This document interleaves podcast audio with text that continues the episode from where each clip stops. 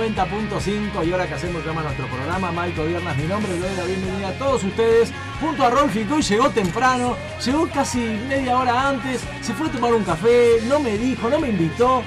Una vez que llega temprano, el tipo no me avisa, no te puedo creer. Rolfi, ¿qué pasó? ¿Me puedes No, explicar? buenas tardes, buenas tardes. Buenas ¿Cómo tardes. Que no? ¿Cómo que no?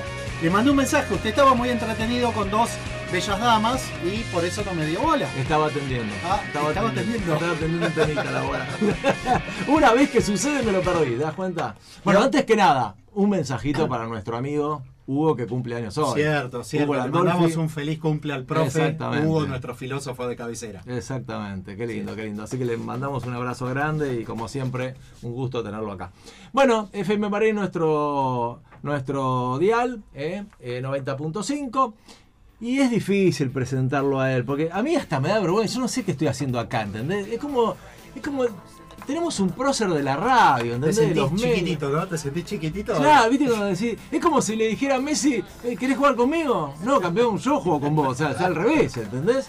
Pero bueno, a ver, ¿qué podemos decir de él? ¿Qué sé yo? Yo noté algunas cosas que hizo en su vida, pero creo que nos, nos podríamos pasar todo el programa, ¿entendés? El tipo, a ver, a ver, alguna de las cosas que anoté, para que ustedes vean de qué se trata este sujeto, ¿entendés? La cantidad de cosas que tiene, periodista, conductor, locutor, director de medios, ¿eh?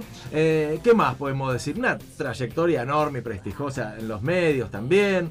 Eh, eh, egresado del Círculo de la Prensa. Sabe de música, creo, como sabe Messi de, de jugar al fútbol. Así nomás te lo digo.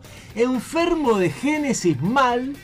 en- esto está chequeado, enfermo mal. Algo O sea, me di cuenta porque lo primero me dio fue eso, pero, pero bueno, algo, algo ¿cómo ya- andás? Y ya se voy tiró el tema, ¿no? Sí, aparte, aparte se debe pensar que yo como operador debo ser, viste, gran operador, gran musicalizador, que sé de todo y No. ni idea, lo más lejos Igual bastante bien pusiste la carita, así ya te entendí. Sí, sí, sí, bueno, pero ¿no? un esfuerzo de memoria para no olvidarme. Exacto. Bueno, ganador de varios. y ahora Aparte le haces, le haces señas porque te lo anoto, así no te Sí, sí, no, no, algo, algo no te- vamos a ver ahora cómo andamos con la compu que no anda el mouse. Es Así verdad, que es justo verdad. es la de la musicalización, pero Ya le vamos de a alguna manera ahí me voy a tirar abajo. vamos a si encontrar la vuelta, es verdad. Le ponemos un mouse. Bueno, eh, a ver, ¿qué más podemos decir? Ganó varios Martín Fierro. Para mí trabajó con el más grande de todos, con Juan Alberto Badía. ¿Qué más podemos pedir de eso?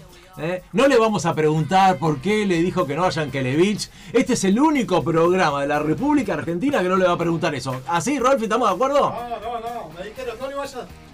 Me acabo de cruzar con gente allegada a los medios también. También te preguntaron, te Y dijeron me dijo, no le vas a preguntar. Claro. eso". Pregu- pregunten lo que quieran. Está- Dijo- Estaba guardando el silencio porque es el axioma del medio, no develar al entrevistado, pero pregunten lo que quieran, no, No, no hay problema. Me, me crucé, me crucé con Roque, ahí con Claro, Andrés, que estaban en el café y qué sé yo, y le digo, me dice, ¿quién viene hoy? Le digo, me dice, no le vas a preguntar eso.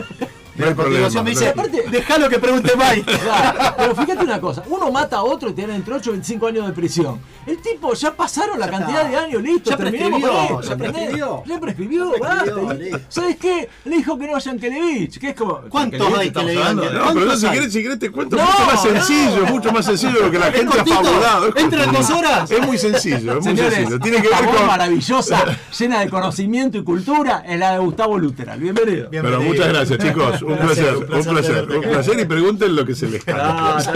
no, pero te juro que todo el mundo te dice, ¿viste cuando se viene y te dice, le vas a preguntar? Dale, pero, vamos a desmistificar algo, porque muchas veces le dijo que no porque el formato no, todo nada que ver. Yo dije que no, vos lo mencionaste, yo estaba trabajando con Beto Badía e iba a seguir en Canal 13 con Beto y me parecía que no tenía mucho sentido ético salir a competir con quien fue uno de mis grandes maestros y guías en este medio en otro canal, en el mismo horario, me parecía que era una deslealtad. Por eso le dije que no. Es más, con Gustavo Yankelevich, con el cual sigo teniendo una excelente relación al día de hoy, le dije, mira, Gustavo, lo mismo haría por vos el día de mañana. Quizás, sí, con los tiempos que corren, que se ha corrido tanto el tema de código, etcétera, dicen, mira, qué bola triste. Pero además, el video match que se me había ofrecido a mí como programa tira deportiva de lunes a lunes, porque no tenía descanso, era de lunes a lunes, eh, una especie del deporte y el hombre con el aditamento de la música, fue un programa que con ese formato no funcionó.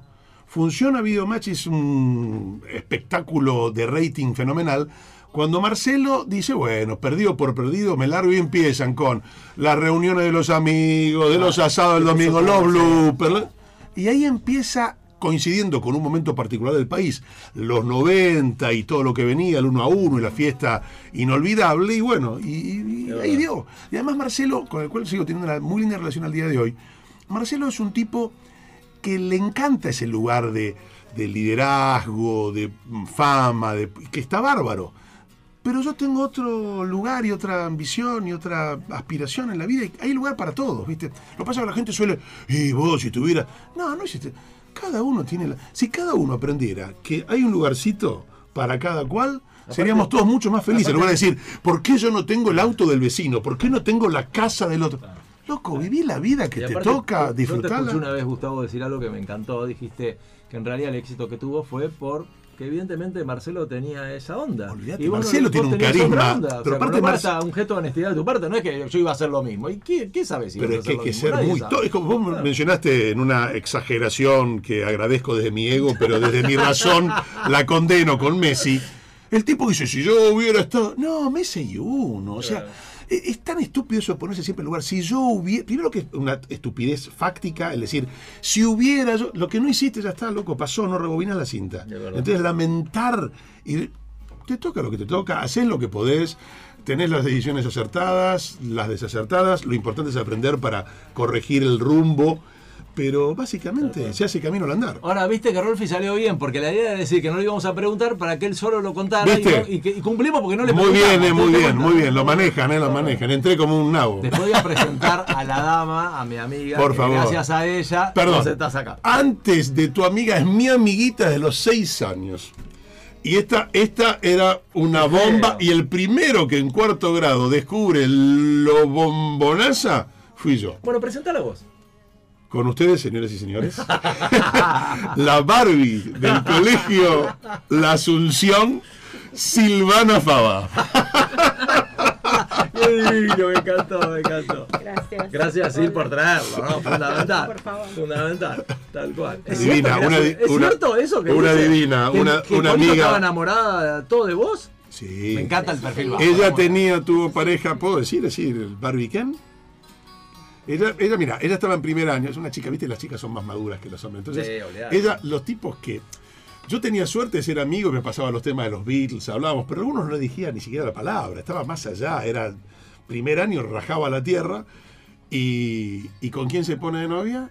Con el que rajaba la tierra de quinto. Entonces era Barbie y Ken. Eran, viste, la chica de primer año, bomba total, con Es el raro. pintonazo de ¿Vos quinto año. que- porque para mí siempre hay uno lindo y el otro acompaña. Es difícil encontrar dos lindos en una pareja. No, pero ellos eran Barbie Ken. Por eso digo, Los Barbie. Ken de la Asunción. El Ah, pibe bueno. morocho, José Celeste, ese era un Acá lomazo, tengo un terrible mensaje, gimnasta. tengo Sí, un mensaje de un oyente, estoy inventando. Eh, ¿Ustedes nunca fueron pareja? Jamás. Eso está confirmado, está chequeado. No lo cree nadie, pero es así. No. no. ¿Vos creés esto, Yo, yo le digo, algún día tenemos, algún día, te- algún día tenemos que hacerlo, aunque sea por experimentación. Porque, viste, son de los seis años. que tener facilidad de palabra, Rolfi, eh, es espectacular. Es espectacular. Qué lindo, qué lindo. Bueno, gracias, Sil, por, por estar y por. Es la primera vez que está en una radio, me dijo Sil, así que quedamos para la historia. ¿eh? Sí, sí. Está toda tímida, está la veo así. Vamos a echarle a poquito después. Después yo les cuento, al final hacemos lo que se llama terapia Mike. Freud, que es una terapia que, hago yo, donde pregunto- preguntamos cosas caseras y ahí seguramente va a participar y vamos a ver si lo que vos decís de vos es lo mismo que ella piensa, ¿entendés? Vamos a Ah, chequear mirá. un poco. Ah. Un jueguito así de este tipo.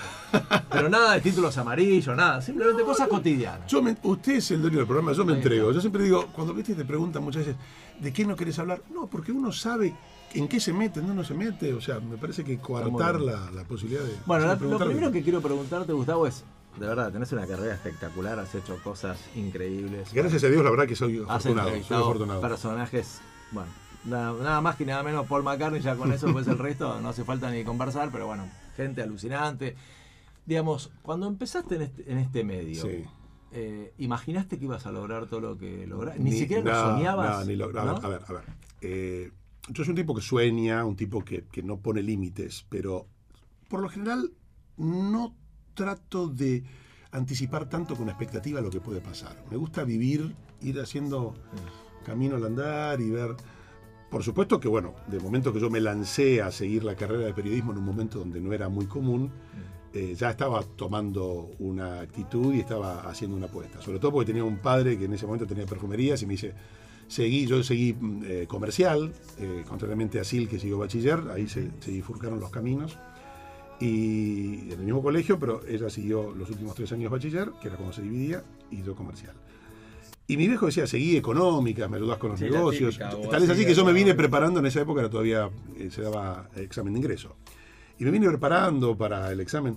Y yo llegué a diciembre y digo, mira viejo, voy a hacer lo que me gusta. Y mi viejo me dice, mira la, la, la, la, tontería que yo podría haberme aprovechado, ¿no? Porque me dice, dan una materia por año, dame una materia de económicas por año y ya está. Te estaría estafando porque yo soy un tipo aplicado, te daría una materia de taquito y después... Y nada, y me lancé con el periodismo y bueno, después que eso me lleva a caminos insospechados, porque a los 22 años me voy a vivir a Estados Unidos trabajando de locutor y periodista en La Voz de América, o sea, cosas que la verdad que... No, y aparte- yo busqué, a ver, yo lo que te digo es... un contexto distinto que ahora, es mucho más Sí. valioso, porque hoy con las redes y todo lo demás, capaz que, bueno, podés... No, pero ¿sabes lo que, lo que yo creo? Yo creo mucho en el laburo, creo mucho en la formación y creo mucho en el, en, en el optimismo, en el- a pesar de encontrarte con la adversidad, en, en- en saber que siempre hay un mañana mejor.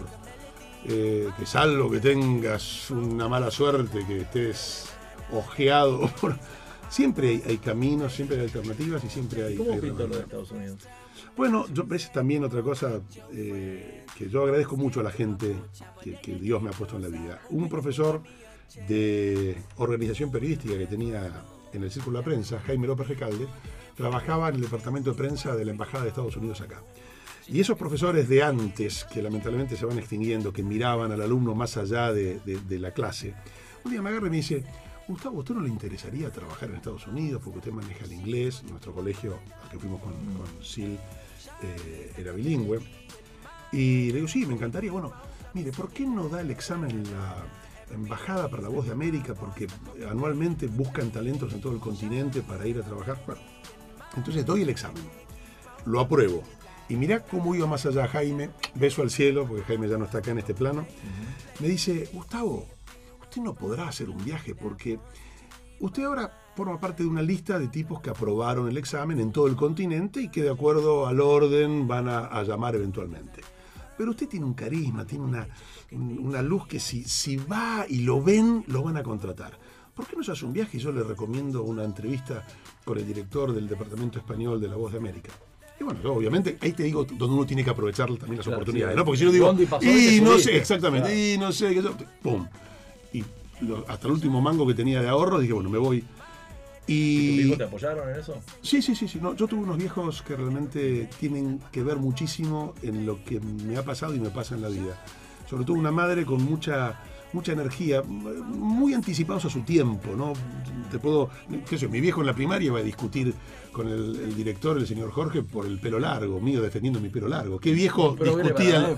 Claro, ¿qué viejo discutía por el pelo largo del hijo? ¿viste? Mi viejo era- y mi vieja era un ser increíble. Eh, siempre me dieron mucha, mucha injerencia, mucha participación. Y, y bueno, volviendo al tema de Estados Unidos, cuando Jaime me dice, bueno, voy, tengo la entrevista, bueno, se dio todo lo que él decía. ¿no? Pero mirá qué piola, que eso es lo que tenemos que corregir nosotros a veces en nuestro país, ¿no? Lo que me dijeron es, Gustavo, te queremos contratar, pero vas a tener que dar de nuevo el examen acá. Porque la manera que tenemos para poder justificar que te anticipás a los otros que aprobaron en todo el continente el examen es que vas a ser el único que da otro examen, ya no en la sede de su país, sino Claro, en los Estados Unidos. Entonces, manera. claro, como que, que ahí marcaba la diferencia. Y lo- tal vez así lo tuve que dar en, en una escuela pública norteamericana el examen, lo aprobé nuevamente y ahí sí, y me vine para acá, uno de los dos meses más lindos de toda mi vida, porque imagínate, yo volví a mi país, pura joda, porque venía claro. para volverme a ir a instalarme a Estados Unidos y fue, fue maravilloso. Y este, este amor tuyo por la música, todo esto que sabés, porque realmente, más allá de que vos decís que soy un exagerado, porque es cierto, eh, digamos, viene de tu viejo, viene de tu vieja, viene por generación espontánea. De, de- de los dos, básicamente la más artística era mi vieja, pero en mi casa, qué sé yo, eh, Charles Aznavour era uno de los elegidos de mi viejo, Mm. Pat Boom era uno de los elegidos de mi viejo, los valses vieneses de Strauss eran los elegidos de mi viejo. Se Ah, escuchaba, porque a mí en las casas, Era contrariamente... Champions, o sea. No, no, pero aparte vos tenías, sonaba Mercedes Sosa, sonaba eh, Andy Williams, sonaba, lo que no había era tanto rock and roll, el rock and roll era el antiguo, viste, Pat Boom, toda esa cosa. Pero el rock and roll un poco lo aporté yo en la casa. Pero ¿qué ocurría en esa época? Que lo- los chicos más jóvenes que están escuchando, que hoy tienen sus aparatitos, había un solo combinado con suerte Exacto. en el living, entonces se escuchaba toda la música de todos. Claro, Entonces, si por eso la, escuchaba eso, escuchaban todo. entonces la influencia era, era de todos, ¿viste? Entonces ahí yo recibía una gran influencia musical. Mi vieja cantaba muy bien. Y, y siempre hubo, pero aparte, estimulación por las artes, que en mi, en mi casa llegaba, eh, era la época que te llegaba las revistas y el diario a domicilio, y llegaba Bolsillito, Anteojito y grandes maestros de la pintura, Danesa Laguerre y Sol, y las, la- las revistas de Codex, y el Codex, y Georama y todo. Entonces había como una cultura muy grande, y yo que sé, tenía seis años y sabía distinguir un Giotto de un Tintoretto, de un El Bosco. Y un dato, Gus, que está bueno para, para Sí. quienes no vieron ese, ese momento. ¿Cómo hacías para informarte de lo que pasaba en la música en el mundo? Porque ahora hoy Y con redes, mucha- Pones enter y te, Sí. te trae todo. Pero digo, ¿cómo era? ¿Cómo, con- te informabas? Con mucha curiosidad, con mucho recorrido. Colegas con- que estaban en el ambiente No, también. y charlas, se hacía mucho.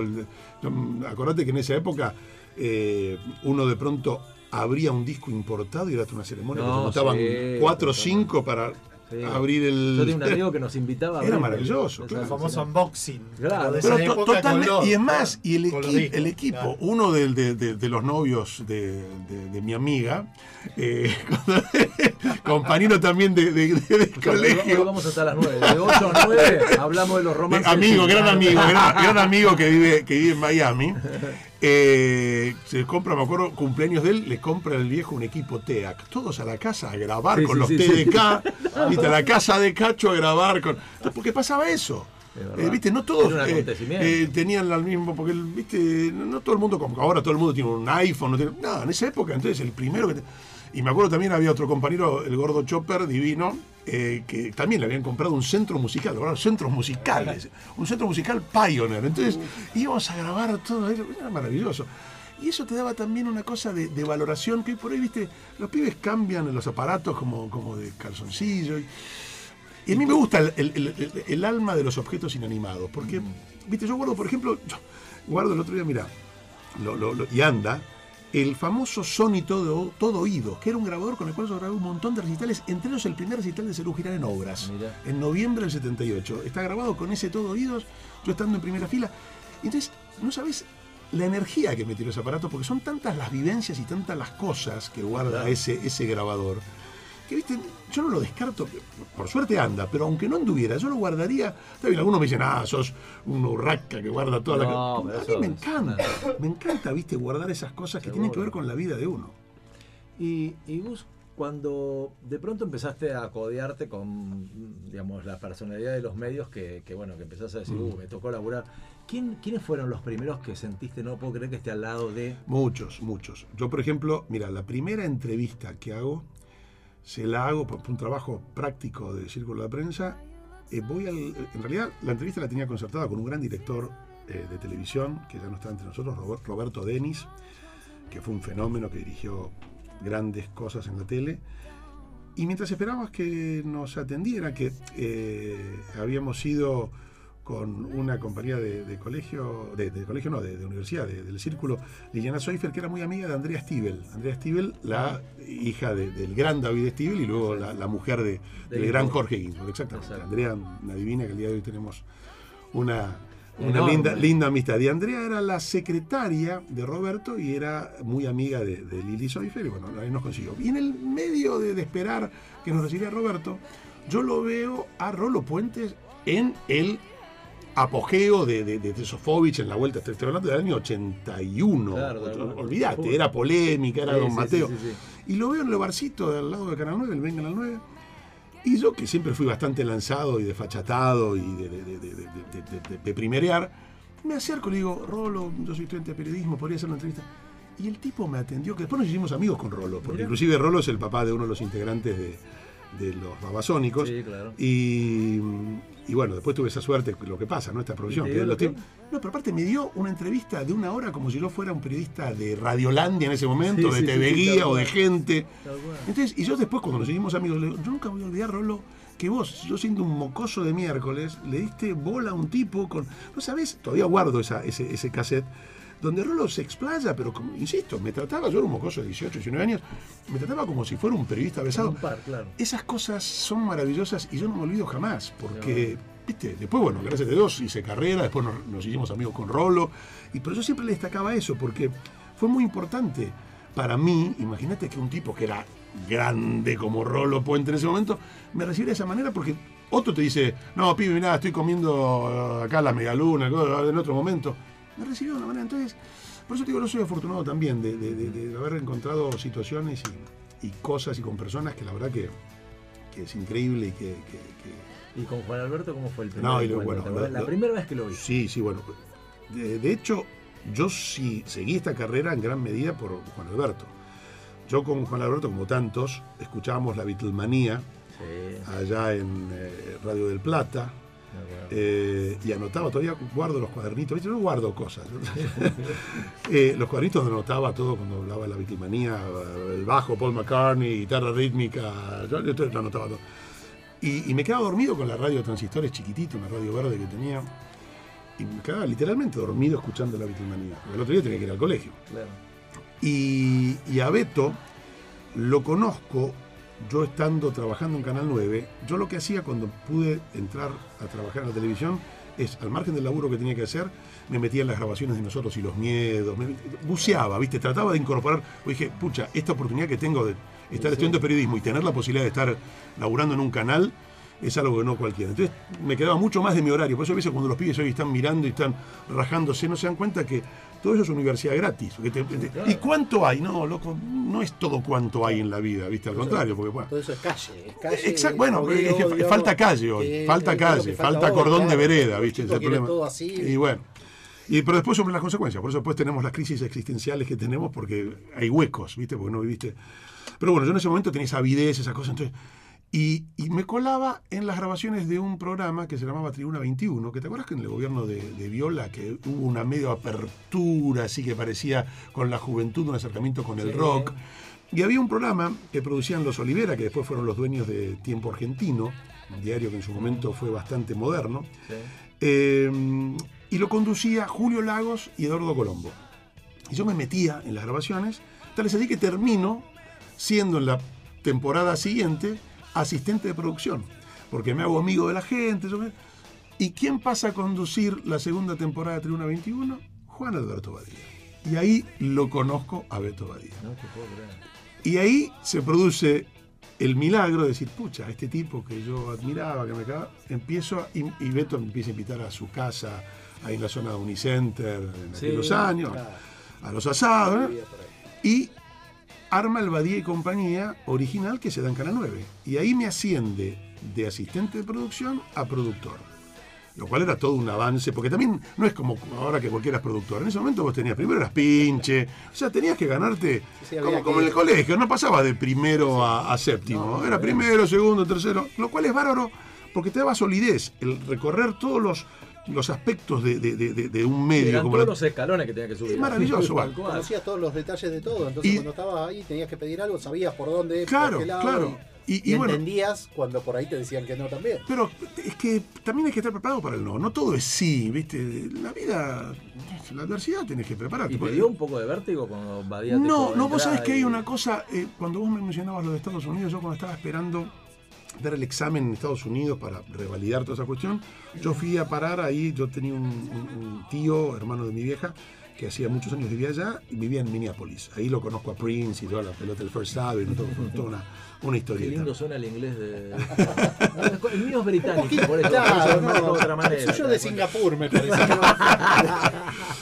Y, Perdón, perdón. no, por favor. Y, y un día, cuando yo estaba ante esa posibilidad de laburar en Estados Unidos, yo tenía, ya te digo, 22 años cuando me voy. Y mi tío un día en un desayuno me dice, pero to- tomás conciencia que vos venís a... la-". Y no laburando otra cosa, venís a laburar a Estados Unidos como locutor y periodista. ¿no? Y yo le digo, sí lo tomo, pero contento, pero no tampoco con una expectativa. Y él me decía, qué loco eso que vos lo tomás como honor. Yo a veces ciertas cosas, como lo de McCartney, cuando entrevisté a McCartney, es como que ahora me pellizco digo, pero en su momento lo tomé como algo. ¿Sabes qué tiene que ver eso también? No, pero, a ver, no, no. ¿Qué? No puedes tomar natural en No, te, ju- te juro, ¿sabes por, Por qué? Dios, te Es como no, pero, con Mike. no, pero ¿sabes Si por- no mentime, si no, no pero, no, no, pero ¿sabes por qué lo tomo como natural? Porque McCartney, más allá que fue desde lo profesional la entrevista más importante y de lo personal un sueño, porque cuando con Silvana nos pasaba, ella me pasaba los libritos de los Beatles con los acordes No, y las sí. letras y copiaba los cuadernos, y de pronto entrevistar a ese tipo, y no una, dos veces, y estar cuando vino acá a la Argentina junto con Nito Mestre, con el cual también me hice amigo, cuando...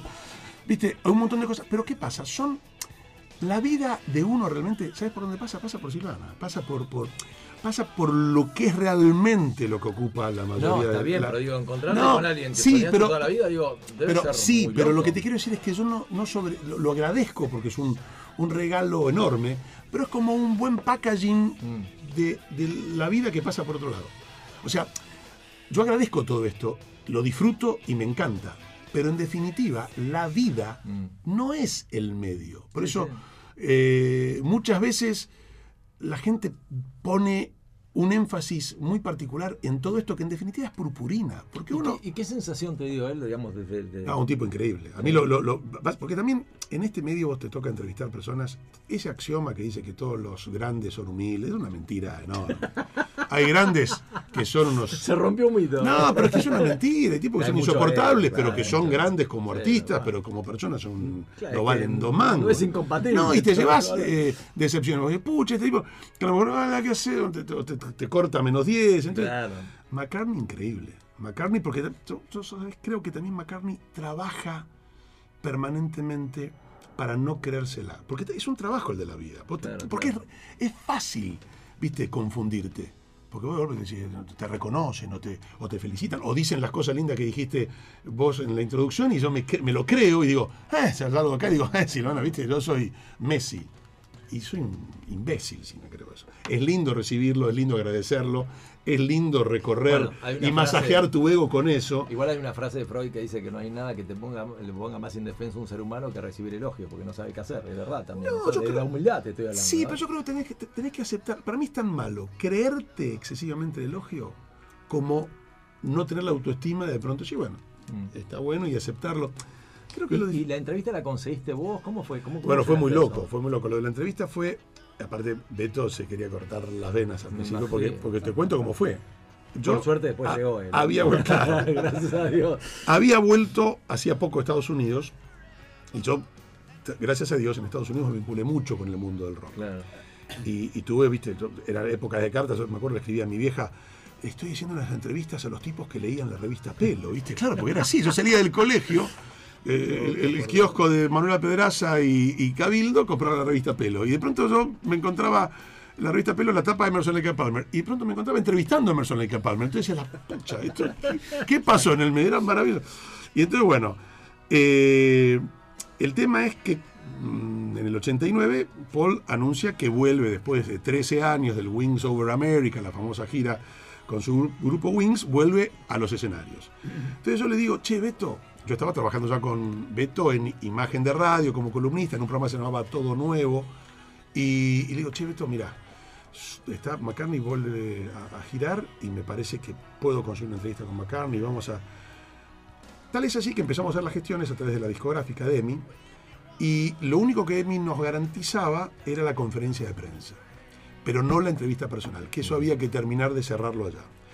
Beto en ese momento estaba, no sé si ustedes se acuerdan, con imagen de radio todos los días, pero además hacía un programa que se llamaba 12 más 1 con, con Andrea Frigerio. Ah, sí, sí. Bueno, sí, sí. entonces Beto me dice, mira Gustavo, la verdad que eso no puedo irme una semana y faltar toda la semana imagen de radio, faltar a 12 más 1 y no llego a conseguir la entrevista. Le digo, "La vamos- yo, viste, yo soy, soy un optimista consuetudinario, le digo, la vamos a conseguir. Y, pero yo no me puedo jugar. porque- le digo, "Bueno, igualmente le digo, la entrevista, la, la conferencia de prensa era hace un montón. Bueno, pero, anda vos solo. Bueno, eh, se hace la conferencia de prensa, termina la conferencia de prensa, yo le meto una pregunta que resultó ser histórica y que hoy por hoy está eh, justamente en YouTube, si la googlean, como un disparador, porque él ahí me anuncia, hago una- pregunta que iba a contramano del manual. ¿Por qué era la pregunta obvia y que muchos me van a decir, "Mm, decirle, eh, ¿tienen pensado en algún momento volver a juntarse los ex Beatles? Yo le hago esa pregunta y me dice, sí, estamos desarrollando un proyecto que se va a llamar The Long and Winding Road, donde quizás volvamos a hacer nueva música con George y con Ringo, y ahí es el anticipo de lo que fue el Anthology después, que fue eh, todo un material nuevo de los Beatles, de archivo, y lo que hace que eh, las grabaciones caseras de John se produjeran y hace Free as a Bird y Real Love, que son los dos temas que, editan con la producción de Jeff Lynne los tres Beatles sobrevivientes. Tal es así que mira, miralo, cuando yo hago esa pregunta en la conferencia de prensa, al otro día Kurt Leather, en la, que era el que hacía las noticias en MTV, cita a George Harrison que a partir de lo que responde McCartney, dice George, mientras esté John Lennon muerto no va a haber reunión de los Beatles. Así que mirá lo que fue. Bueno. Pero este aquí que termina la conferencia de prensa y yo encaro, ca- perdón, veo en, la, en el press kit, en la, en la carpeta de prensa, que el productor de la gira era Barry Marshall. Yo digo, Barry Marshall. Yo con Barry Marshall había estado dos años anterior, eh, cuando yo estaba viviendo allá en Estados Unidos, que lo entrevistó John McLaughlin, al guitarrista de jazz increíble, y Barry Marshall era el productor y amigo, de que nos quedamos charlando, hablábamos de Daniel Greenbank, hablamos de la primera vez que vino a, a tocar acá a la Argentina con la One Truth Band, eh, John McLaughlin, y el tipo le gustó mucho la entrevista y me dice, ¿me mandás, el, era época de cassette, ¿me mandás el cassette con la entrevista? Y yo le mando el cassette y me da la tarjeta. Yo, por supuesto, cuando voy a, a- a- a esa conferencia de McCartney, me llevé todos los contactos míos, todas las tarjetas, el tarjeta, no era, no era tarjetero, celulares, físico, tarjetero, exactamente. Tal Y entonces me acerco a Jeff Baker, que era el coordinador de prensa de Paul, y le digo, mira, yo acá ves, tengo la tarjeta de Barry Marshall, yo con Barry Marshall estuve dos años atrás, eh, él estaba con John McLaughlin, decile que yo soy el periodista argentino que lo entrevistó a McLaughlin, bla, bla, bla. Me encanta Bueno, esta trastienda, me encanta. entonces me, fascina, me dice, ok, dame dónde te ubico. Le digo, acá me ubicás acá en Estados Unidos, acá. tu, tu, tu. Al otro día suena el teléfono y yo estaba parando con mi primo. Y Jeff Baker, Gustavo, eh, en la conferencia de prensa fue un lunes, el lunes 27, no me olvido más, de noviembre del 89. Me dice, eh, el 28 me llama y me dice, ¿puede ser mañana media hora de entrevista con Paul? sí, ok. Bueno, eso fue increíble. Media hora. Media hora de entrevista con Paul y a las 3 menos cuarto del 29 de noviembre, y mira qué loco, el 29 de noviembre es el cumpleaños de Beto. En el día del cumpleaños, y un día antes de mi cumpleaños, que es el 30 de noviembre, yo, te- bueno, ese día de la conferencia, por supuesto, Jeff Baker, cuando me dice, bueno, vas a ver el concierto, en esa entrada, me invita al concierto, que lo veo ese lunes a McCartney haciendo Ebony and Ivory con Stevie Wonder de invitado, que estaba en Los Ángeles, en- o sea que fue increíble, va. Contame cuando se lo dijiste a, a, a Beto. y se quería Se morir. murió, se murió, bueno, Aparte pero le dije- llegaba, tampoco le dije, podía tomar su ¿Viste vuelo. esto? ¿Viste esto? ¿Cómo estoy ahí? ¿Qué iba a hacer? Y no le daban los tiempos para tomar su vuelo. Yo te avisé, como los yo te avisé. Yo te avisé, bueno. No confiaba, ¿viste? Y si no me tienen fe. ¿qué? y, y bueno, fue, fue maravilloso, porque yo hago ese. En el día de Beto, del cumpleaños de Beto, hago el informe desde Los Ángeles, después del concierto, por la diferencia horaria de 5 horas. Yo justo le hago toda la cobertura, bueno, con audio que había grabado con un grabadorcito eh, chiquitito, con, con, con parte que todavía guardo todo eso, por supuesto. Y, y nada, y se dio la entrevista inolvidable, porque la verdad que, bárbaro, que fue, fue increíble. Y algo me pasó muy loco ahí porque eh, fue tenerlo McCartney cuando entra. Aparte, mirá qué loco, ¿no? Para que te des cuenta, vos preguntabas McCartney cómo era. Dos cosas que son increíbles. Cuando entra al backstage donde se hizo la entrevista, me dice, hey, me acuerdo de vos de la conferencia de prensa. Que a ver, no era difícil porque era el único latino en la conferencia de prensa y que aparte de hacer preguntas, o sea, pero que el tipo te blanqueara cuando ves cada cuatro de copa que te dice, ah, no sé, me acuerdo, sí, rompe el hielo. No hace falta. Y no- la, no y la hacía cosa falta. más loca es cuando terminamos todos, imagínate, autógrafo, foto, ta, ta, ta. El iluminador, nosotros habíamos contratado el personal yankee, el camarógrafo, el iluminador para hacer la nota para tele. El iluminador era un, viste, un nerd así, tímido, que sé yo, que juntaba los tachos, el único no, no se acercó. Entonces McCartney dice, bueno, chau, chau, chau, pega dos pasos, se da vuelta, lo encara al pibe y le dice, ¿querés que te firme un autógrafo? Yo dije, este tipo no existe. Claro, debe haber dicho, o este no le importó nada, lo cual es rarísimo, o es tímido. Y el pibe dice, uy, sí, gracias. Entonces vos me decís, qué increíble. Bueno, pero yo lo vi ahora la última vez que estuvo acá en la Argentina, que quizás poca gente se percató, si lo buscan en YouTube está. Busquen Let In, Cam- Campo Argentino de Polo, la última presentación de Paul. En un momento aparece una luna llena, hermosa entre los edificios.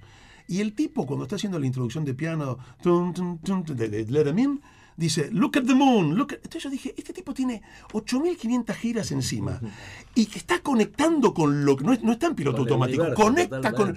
Ve la luna y le dice, miren la luna. Le dice, No, este tipo es increíble. increíble. Increíble. Entonces, viste, son tipos que, que, bueno, gracias a Dios le han tocado el alma a uno y bueno. y- Bueno, presentá el primer tema que elegiste que nos encanta. Y a mí me hace acordar Bueno. fiestas de los 70, 80. Tenés- te- Dios. si- si- encontré tenés el- todo. No, pero eh, te puedo mandar el segundo porque ya que hablamos Ah, de Paul, sería, perfecto. claro, sería ideal. Ah, sí, sí, los tengo Bueno. todos. Ah, bueno, entonces, gatera, entonces, ¿viste porque que- hablamos de? Paul y una de las canciones favoritas de Paul, que cuando le- a él le cuesta decir, pero esta es una de las que señala como las favoritas, es una belleza de los Beatles que se llama Aquí, allá y en todas partes, Here, There and Everywhere.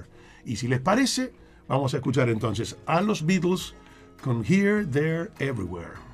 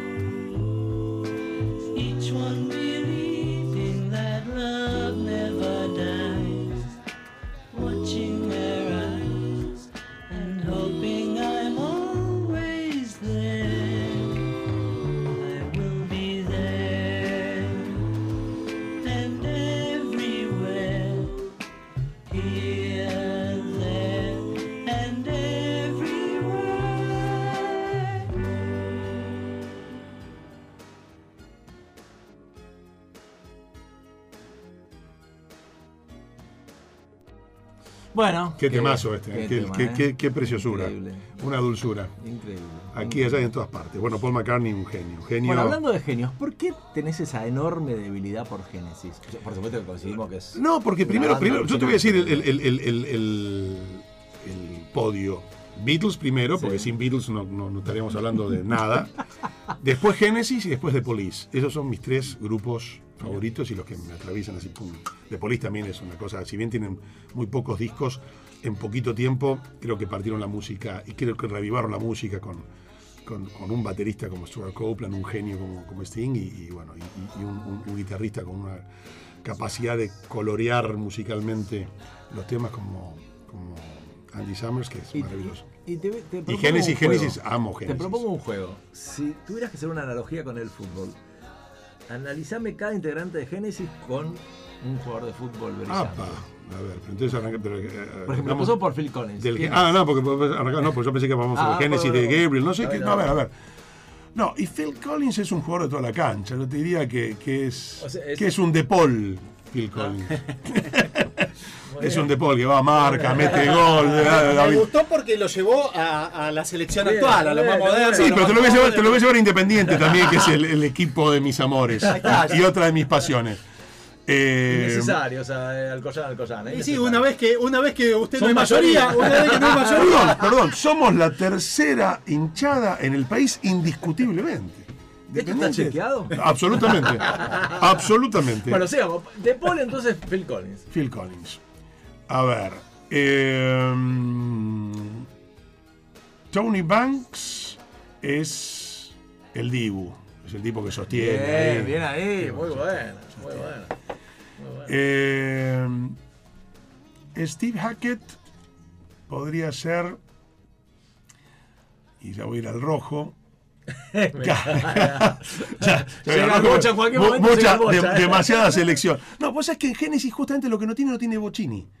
Génesis no tiene un extraordinario, no tiene un Sting. Si vos me decís, No tiene un enganche. Claro, si eh, vos- si, si me dijera sería eh, el Bocini sería el Sting en The Police. Ah, claro, claro. Es como los Beatles. Los. Beatles no tienen, por ejemplo, los. Beatles no tienen un Messi o un Bocini.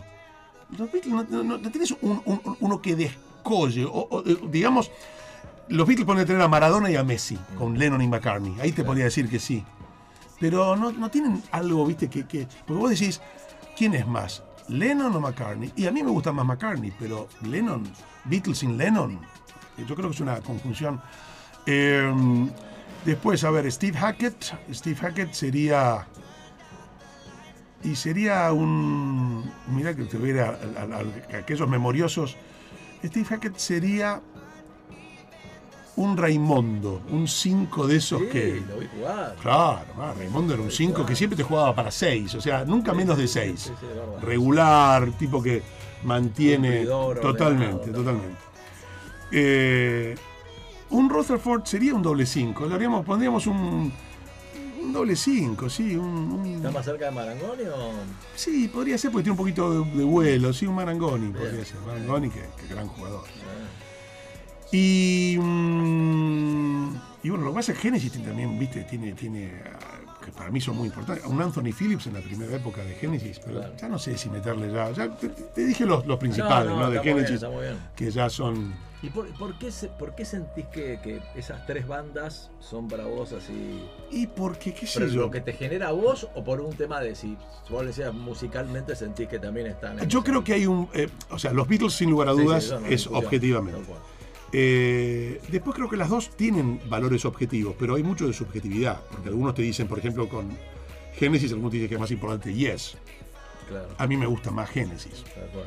me parece más musical, Ujú. Yes me parece más rockera y más rústica en algunas cosas. Genesis me parece que tiene una fineza maravillosa, creo, desde las voces, desde, bueno, Tony Banks me parece un, un fino total. Eh, después hay bandas, porque si yo te extiendo el podio, te puedo hacer un top 10 donde de pronto no dejaría fuera a un Stephen Bishop, que amo, Claro. no te dejaría fuera a Supertramp, que amo, y, y también el- los condimentos nacionales, ¿no? Porque de pronto yo soy un tipo muy abierto con la música, no solamente rock and roll, si cuando me decís mis discos preferidos, entre mis 10 discos preferidos están Mujeres Argentinas de, de Mercedes Sosa, por ejemplo. Me parece un disco increíble.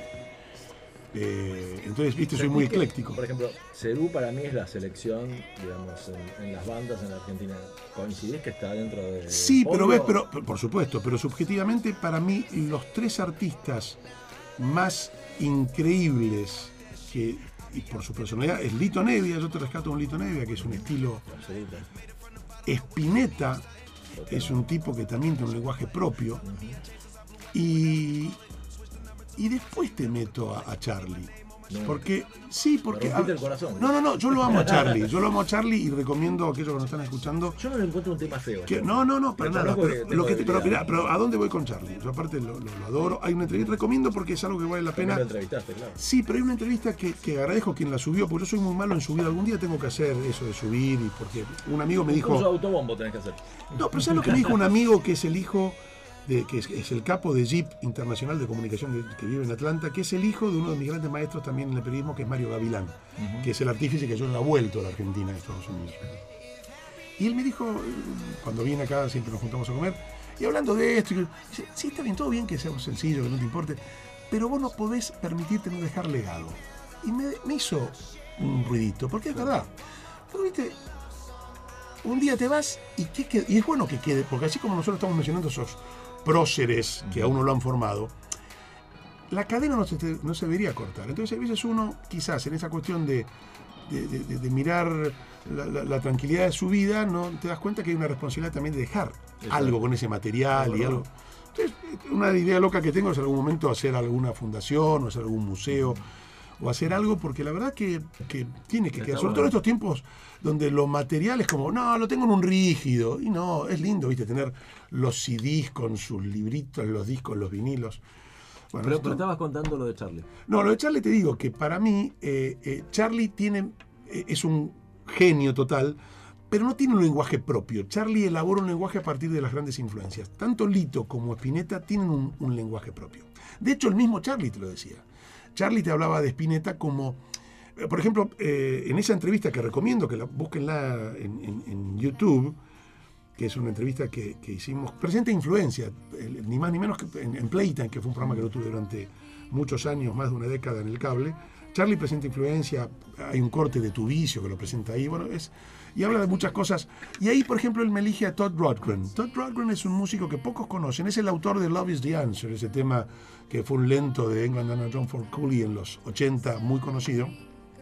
Y es hoy por hoy uno de los integrantes de la banda de las All Stars de Ringo, de Ringo Starr cuando se gira. Y Todd Rundgren es un tipo que no es tan famoso, pero es muy fino. Y Charlie me dice, Spinetta es como Todd Rundgren, que a él le encanta. De, hecho, Todd Rundgren es el autor de, de Influencia. El tema Influencia de Charlie es una versión de Todd Rundgren, de una versión original. Eh, Yo soy tu papá, que es un tema también de, que graba Charlie en Sinfonía para Adolescentes cuando hace el regreso con Sui Generis. Es un tema versionado de, de- Todd Rundgren. Y, y Spinetta tiene un lenguaje muy, por eso no es tan masivo como, como Charlie, ¿viste? Que Spinetta no es un gran vendedor de discos como Charlie, no es una figura.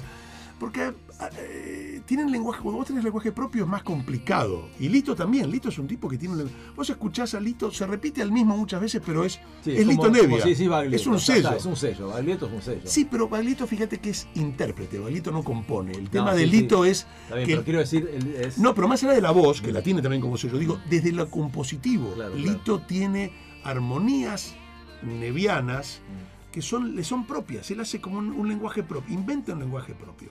Bueno, es como eh, pasando a, a- a otras ligas, Piazzolla. Piazzolla inventa un lenguaje. por favor.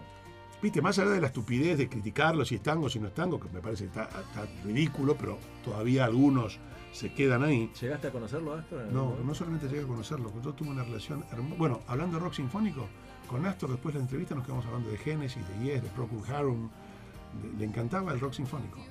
Y con Astor y con su, su mujer, eh, Laurita Escalada, divina, compartimos momentos. Yo, por ejemplo, pude ver el detrás de escena en los ensayos de Astor, que era muy divertido con Malvicino y con Gandini, por ejemplo, que se, se gastaban unos a otros. Y Astor me invitaba, no sé, a Shams, porque Astor tocó en Shams. Claro. Y, y tuve, pero vos sabés una cosa, Mike, que tiene que ver con esta estupidez a veces de. Yo no tengo una sola foto con Astor. Y Karina Nissenman, que es la, la- la- la artífice de la programación de Bebop, que es la hermana de Marcelo Nissenman, que es un gran bandoneonista que triunfa en Europa, eh, me dijo, voy a ver si te rescato, porque hay una nota que yo le había hecho para, para el noticiero de Tele2 a Astor junto a Marcelo, que era un mocoso, que se lo llevaba de gira a Europa. Y dice, a ver si te puedo lograr hacer una copia en esto y por dejar. Porque no tengo una sola. Habrá alguna foto que nos sacaron, pero viste esa cosa que a veces decís, nada, me saco. Hasta que ahora sí, ahora me saco fotos todo el tiempo. Dejo documento. Ahora, Astor. un- No, Astor, no, Astor- aparte de Astor, un tipo una riqueza. Astor y Horacio, otro con el cual no tengo, con Horacio Ferrer. Hemos compartido otras noches. Horacio era un genio. A ver, cuando vos analizás la letra de Balada por un Loco, año 69, yo siempre le decía, Horacio, vos hiciste el Sgt. Pepper del tango, porque la letra psicodélica de Balada por un Loco era el Sgt. Pepper de dos años antes, en el 67, en el tango. Por eso no lo entendían. Si el tipo te hablaba de, de, de, de-. Un, un- un banderín de taxi en la cabeza y que, un delirio. Ahora, fíjate. Para el tango de la mina que se iba o la Sí, sí, sí. esa letra, vos decís, Ahora, vos fíjate, ¿no? Es- yo me acuerdo que yo viví esa época donde el tango combatía a Astor, que no, que no era tango, Sí. era otra cosa.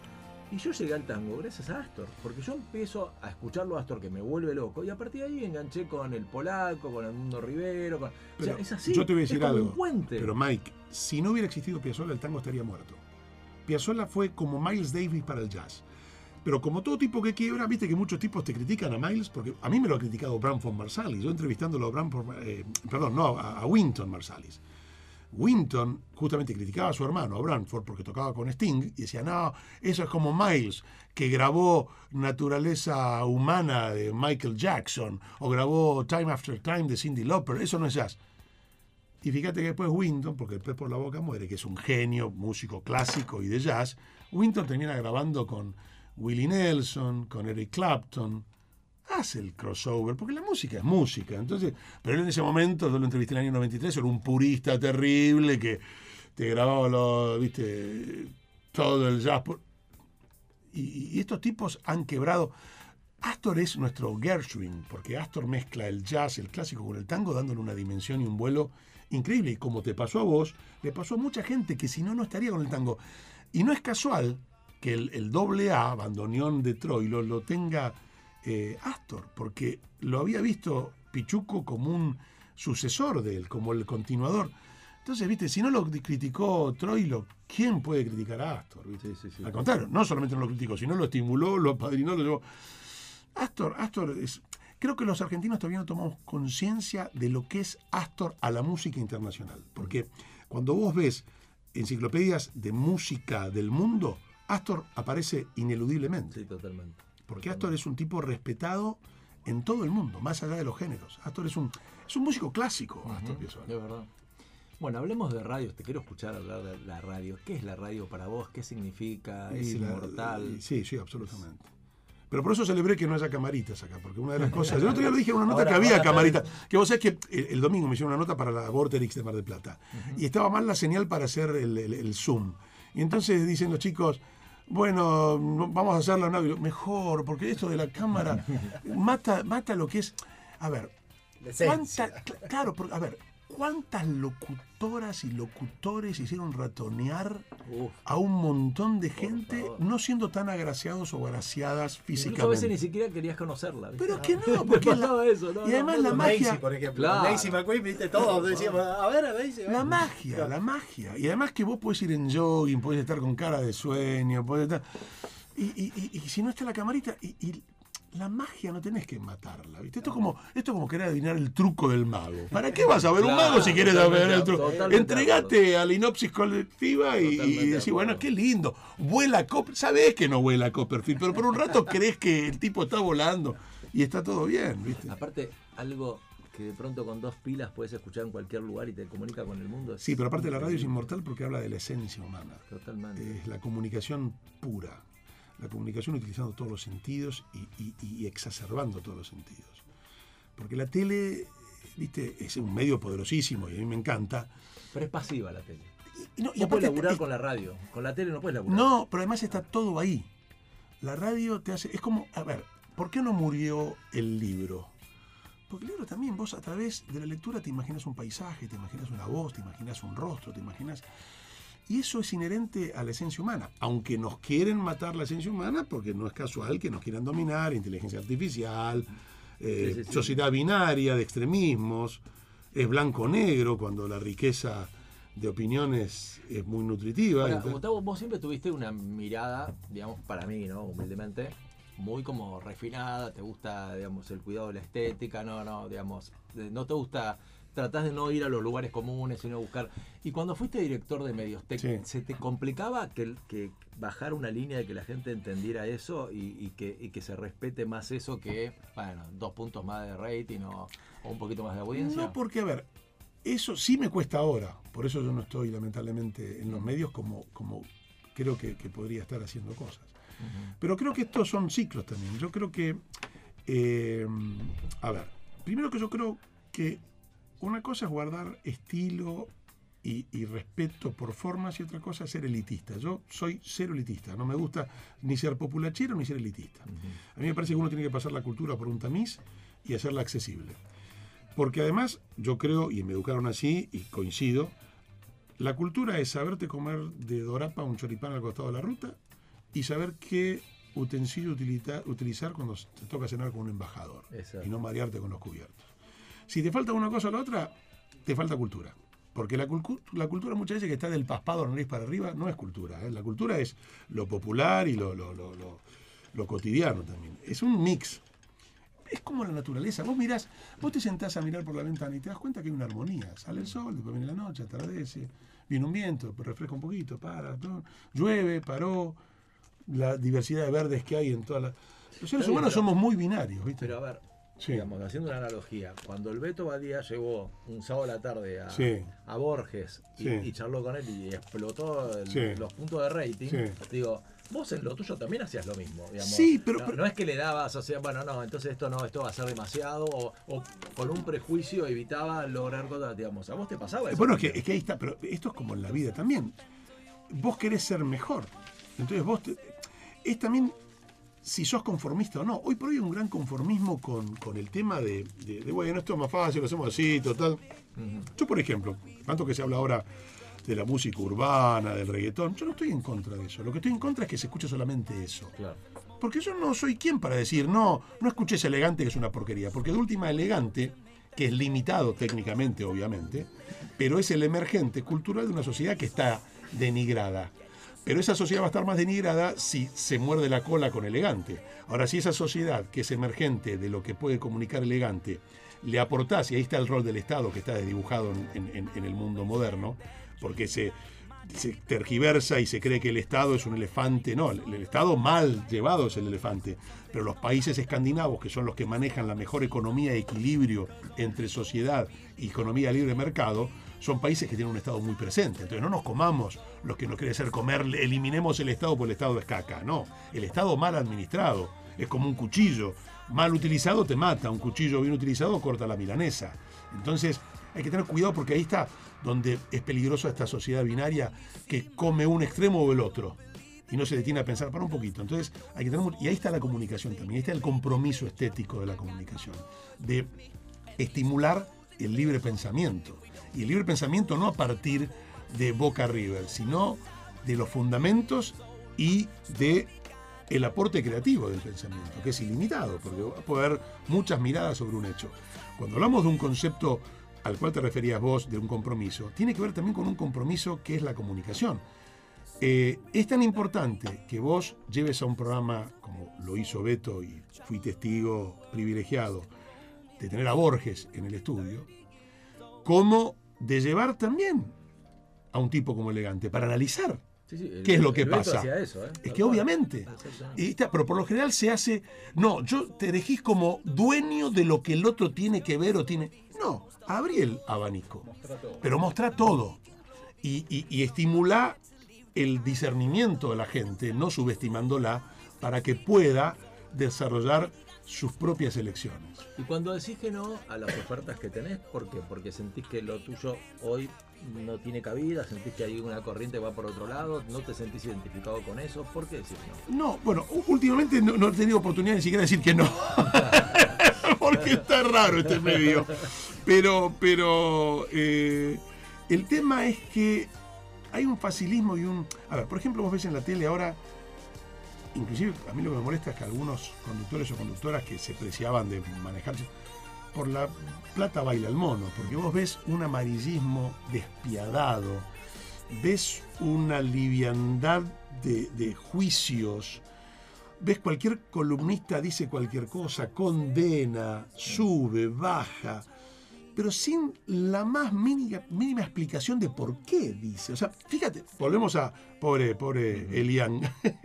Eh, eh, lo elegante, pasaba a ser el monito de atracción de todos los programas porque daba rating. Ahora lo mataron la piel. ¿Por qué no esperas ver a ver si realmente el tipo amenazó, si no amenazó, si las armas eran de verdad, si no eran de verdad, si no le hicieron una cama? ¿Por qué no somos más prudentes? No, ahora todo el mundo está diciendo, porque qué vergüenza, elegante. Eso me da asco, porque me parece que vos no puedes abusar de un micrófono con el poder mortal que tiene un micrófono para hacer pelota a un tipo o, ensalzarlo. Es un poquito. Bueno, eh, hace poco, lamentablemente duró poco, pero se hizo una mm, fenomenal puesta de una obra que originalmente se dio en el cine, que se llama Network, que se hizo acá en el Coliseo, duró poco fue una, una, una apuesta muy cara y que no se pudo sostener, que la hizo Coco Silly, con, con César Bordón y con eh, bueno, un, elenco bárbaro, con Pablito Rago. eh, bueno, habla justamente, es Network, el, el subtítulo era Poder que Mata. Y habla de los medios. Y esto es una película que es de los 80 y que te habla ya del poder matador de los medios. Y yo te voy a poner otra analogía que también habla de esto, que fue una obra con el seudónimo de Richard Bachman, que firma Stephen King muchas de sus obras, Carrera contra la Muerte, una película que mucha gente la ve como un entretenimiento, además de Schwarzenegger. Ahí te habla también de lo que es la el circo romano que, que se, se- se- se- eleva a, a la enésima potencia con el poder de llegada de los medios. Y la gente pidiendo sangre, la gente, viste, las hordas a lo largo de la historia de la humanidad han sido terribles. Fueron las que llevaron a la cruz a Jesús, las que llevaron a la hoguera a Juana de Arco y las que llevaron a elegirse en el poder a un Hitler que exterminó a los judíos en la Alemania nazi. Entonces vos decís, y que después, y que a los gitanos, y después venían, era como Bertolt Brecht, después iban a tocar a tu puerta. Entonces vos decís, qué locura lo que a veces cuando damos rienda suelta a, la barbarie, ¿no? Sarmiento ya lo escribió en Civilización o- Barbarie.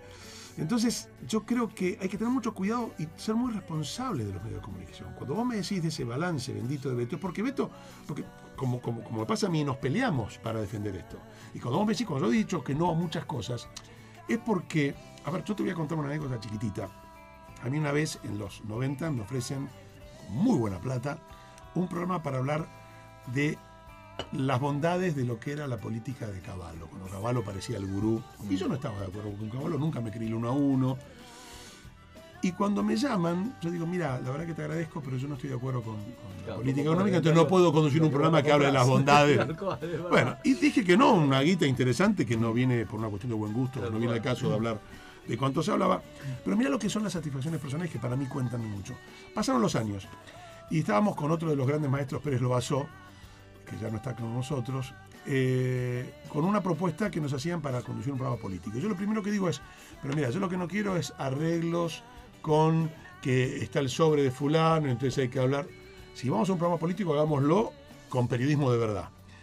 Y, y el tipo, uno de los tipos que estaba ahí dice, no, y lo que dice Gustavo es verdad, doy fe, porque vos no sabés, pero a vos hace unos años te llamaron para un programa que era de las políticas económicas de Caballo, ¿no? Sí. Te habló una mujer, sí, bueno, era mi mujer. Y hablamos con mi mujer de qué loco, pero qué respetable era que dijera, y realmente, porque yo creo que ahí, pero no porque yo, viste, acá hoy por hoy también, el tipo que nos roba pasa a ser, uy, qué bueno nos roba, no, lo normal es, y lo normal sería esto también, que vos seas coherente y consecuente con el tipo que está escuchando, y con tus defectos y virtudes, porque yo ni meo bendita, ni soy un santo, soy un humano con defectos y virtudes, pero que sea auténtico. Entonces, que el tipo que está hablando y que le puede gustar lo que diga al otro que está del otro lado, sea de verdad lo que estoy diciendo, no que sea una, un disfraz que uno se pone para agradar o para... Y hoy hay mucha careteada, mucha careteada en el medio y en el mensaje. Hay mucho interés, mucho. eh, hoy el periodismo está desdibujado y hay muchos operadores de un lado y del otro. Hablan de acuerdo a la guita que le ponen para que hablen a favor de unos u otros. Y eso es una porquería, porque después la gente repite como loro y dice, ah, viste, fulana se enriqueció, perengano se enriqueció.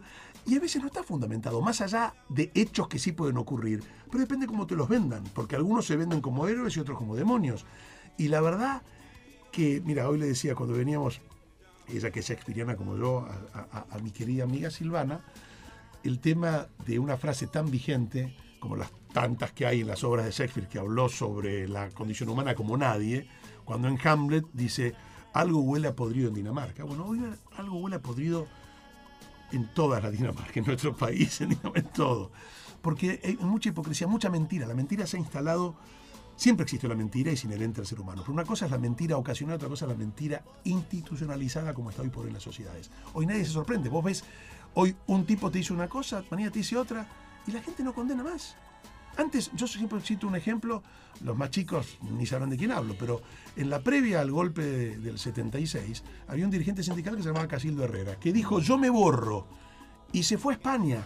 Y la gente condenaba, pues mirá, se borra. Hoy ojalá se borrara más de uno y no hablaran. Hoy vuelven a hablar los tipos que... Decís, pero fulano, ¿desde qué lugar me está dando una receta fulano que Bueno, no te calentes, no te calentes. No, no, soy un, soy un apasionado, soy un apasionado. Bueno, vas a. eh, la- esta voz maravillosa. Se llegó el cafecito, qué rico Que vamos a poner un tema si puede así comer puede su alfajorcito de maicena. Bueno, ahora está. sí podemos ir a Génesis. Ahí está, Con un tema que fue bisagra y que muchos condenaron a Génesis, por porque cuando se quedaron tres en el famoso disco y entonces quedamos tres, Génesis hace un tema que por primera vez rankea, comercial, bailable. Follow You, Follow Me, cantando Phil Collins. Temazo, temazo que tiene un, solito de Moog ahí, de- que es hermoso y Me bueno. mata cómo lo describe. Te me seguiré, me seguirás. Ahí está. Déjalo. bueno.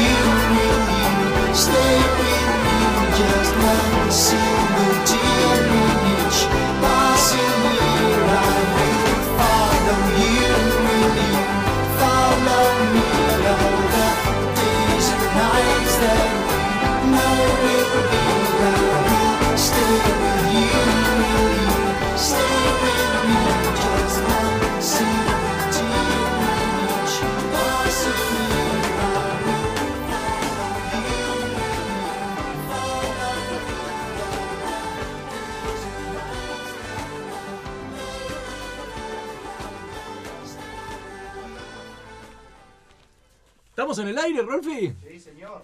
Ah, bueno, entonces se escuchó la boludez que dije. Muy rico el alfajorcito, Bueno, gracias, seguimos- cafecito, seguimos muy acá bien. con Gustavo Luteral, Buena ¿eh? la recomendación. con Silvana que nos está acompañando. ¿Te gustó el, el Muy rico. Tenía, viste, yo soy un sibarita, ¿viste? Está muy bien. Pasábamos por acá, venía Igual no es- un local de canoli y dije, mm, No es el mejor café, tampoco este, No, no, es pero feo, no, pero. pero yo- yo soy sencillito si y alpargata. o- No, no, pero, no pero, pero- pero también sabés que ser sibarita es saber disfrutar de las pequeñas cosas. Porque a veces no es solamente lo sofisticado, ¿eh? es un tema de, de ser eh, un cultor del placer. Y el placer a veces es, Disfrutar el momento. es estar en el todo, medio del campo mirando todo. el sol. ¿entendés? No hace falta estar en el hotel más lujoso. ¿no? ¿Cómo, cómo te llevas con las redes, eh, Gus? O sea, a ver, por supuesto tiene su lado positivo, como recién hacías la analogía con el cuchillo.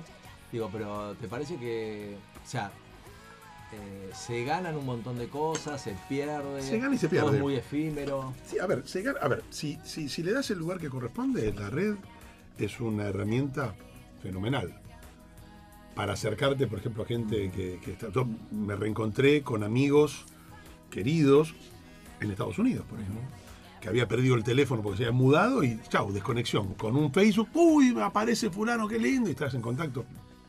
El WhatsApp, lo mismo. Ahora, eh, cuando vos sos esclavo de las redes, es- y hoy por hoy es una manera también de difundir. Yo muchas cosas sigo en contacto con la gente a través de las redes. Claro. Y eso es buenísimo, pues es una forma de, de seguir comunicándote y seguir expresándote y que, y que también te devuelvan y tener ese feedback. Pero si vos, yo por ejemplo tengo un Twitter que lo tengo para poder ver Twitter, pero yo no, no, no, no tuiteo, porque eso es sanguinario, cobarde, porque se escudan todos en el anonimato. Entonces me parece que es un- una red que yo entiendo que hay quien la tiene que usar, pero yo puedo prescindir del Twitter tranquilamente. Si bien me han dicho, no, pero vos tenés que... Durante mucho tiempo tenía Facebook nada más, que me negaba a tenerlo, después me di cuenta, porque también a veces uno tiene un prejuicio que está infundado, ¿no? Uno de pronto tiene demasiado cuidado. Y después el Instagram, si lo sabes utilizar, y yo me divierto, pongo.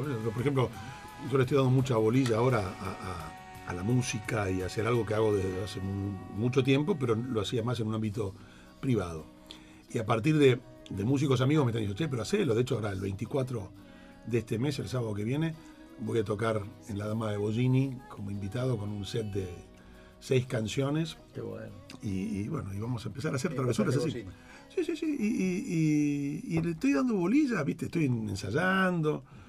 Y empecé, claro, de pronto cuando viene un tipo como, no sé, un Javier Martínez y te dice, loco, me gusta lo que haces. Y decís, la pucha, Javier. Y un día me tocó tocar como invitado a Marcelita Romero. También, ¿cuánto- ¿cuánta gente que se ha ido, no? La pucha de esta, de esta dimensión. Y, sí, mm, y hago My Foolish Heart en un lugar que se llamaba Velvet, en San Telmo. Y la batería estaba Javier, ¿viste? Entonces yo me di vuelta así, los veo a Javier y digo, la pucha, Manal. Yo co- compraba los discos de Manal, fui a ver la reunión, una obra. Y de pronto estoy cantando con Javier en la batería. Entonces, ¿viste? Esas cosas son increíbles. algo, ¿eh? Esto, esto no puede quedar ahí en el aire. Bueno, me están diciendo mucho. Yo estoy, yo estoy empezando a escribir, estoy empezando a garabatear. Porque aparte estoy escribiendo mucho, muchos garabatos, muchas poesías, muchas canciones. Yo compongo de los 13 años. Ahora lo que pasa, empecé a, creer un poquito más. Yo te decía, viste, yo de pronto era un poco más esquemático. No, soy periodista, yo no puedo. Ahora, cuando me doy cuenta también que los músicos conducen, está todo más mezclado. Entonces digo, está bien, ok. Entonces, y te digo, los propios músicos me están diciendo, ah, hace, hace, bueno, me están invitando a cantar. De pronto subiéndote a un escenario con un Jorge Duriez, qué sé yo. Canté Ánimo Che de Pedro y Pablo con Jorge Duriez, por ejemplo. Sí, es la pucha. Entonces trato de disfrutarlo y ser menos perfeccionista o más cuidadoso. Estoy siendo un poquito más libre en eso. Me estoy liberando la vejez viruela, ¿viste? Pero bueno, está bien. Antes de hablar del rojo, pues ya que tenemos dos hinchas de Independiente acá, después tengo un par de Sufridos hinchas de pidieron- Independiente, que digamos, para hacer. Me pidieron que le preguntara a Gustavo de tu entrevista con Joan Manuel Serrat. ¿Qué, qué sensación te dio? ¿Qué, qué, qué te transmite él? Mira, yo lo entrevisté muchas veces a Sí, Serrat. sí, claro, lógico. Lo entrevisté hasta inclusive en, en España. Ujú.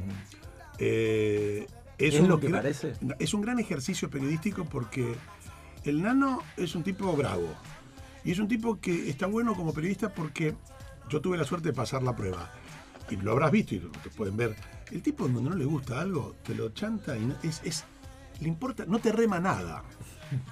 Y es un tipo muy inteligente, o sea, requiere Claro. una gran atención de Sí, parte como si del- te encontrás de- con Dolina, por ejemplo. ¿no? son No, tipos, no viste, cual. pero el nano es, te diría que el tipo más difícil para entrevistar. Pero es maravilloso el desafío. Y yo con el nano tengo una, una anécdota, pues ya te digo, yo lo entrevisté por lo menos siete veces, siete, ocho veces. En radio, en persona, en el aeropuerto, en España.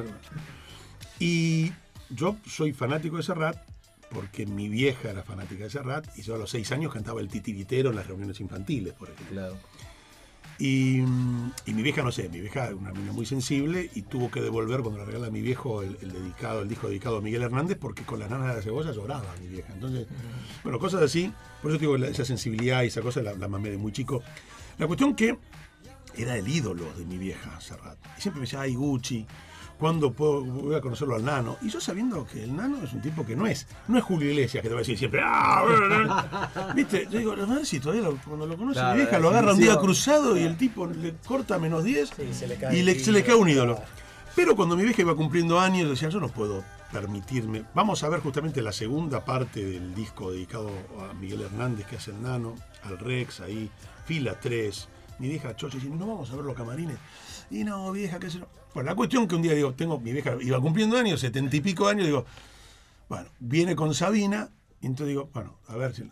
Y bueno, gracias a Dios, ese día Serrat. Vos fíjate que, fíjense, porque es un tema que es comprobable.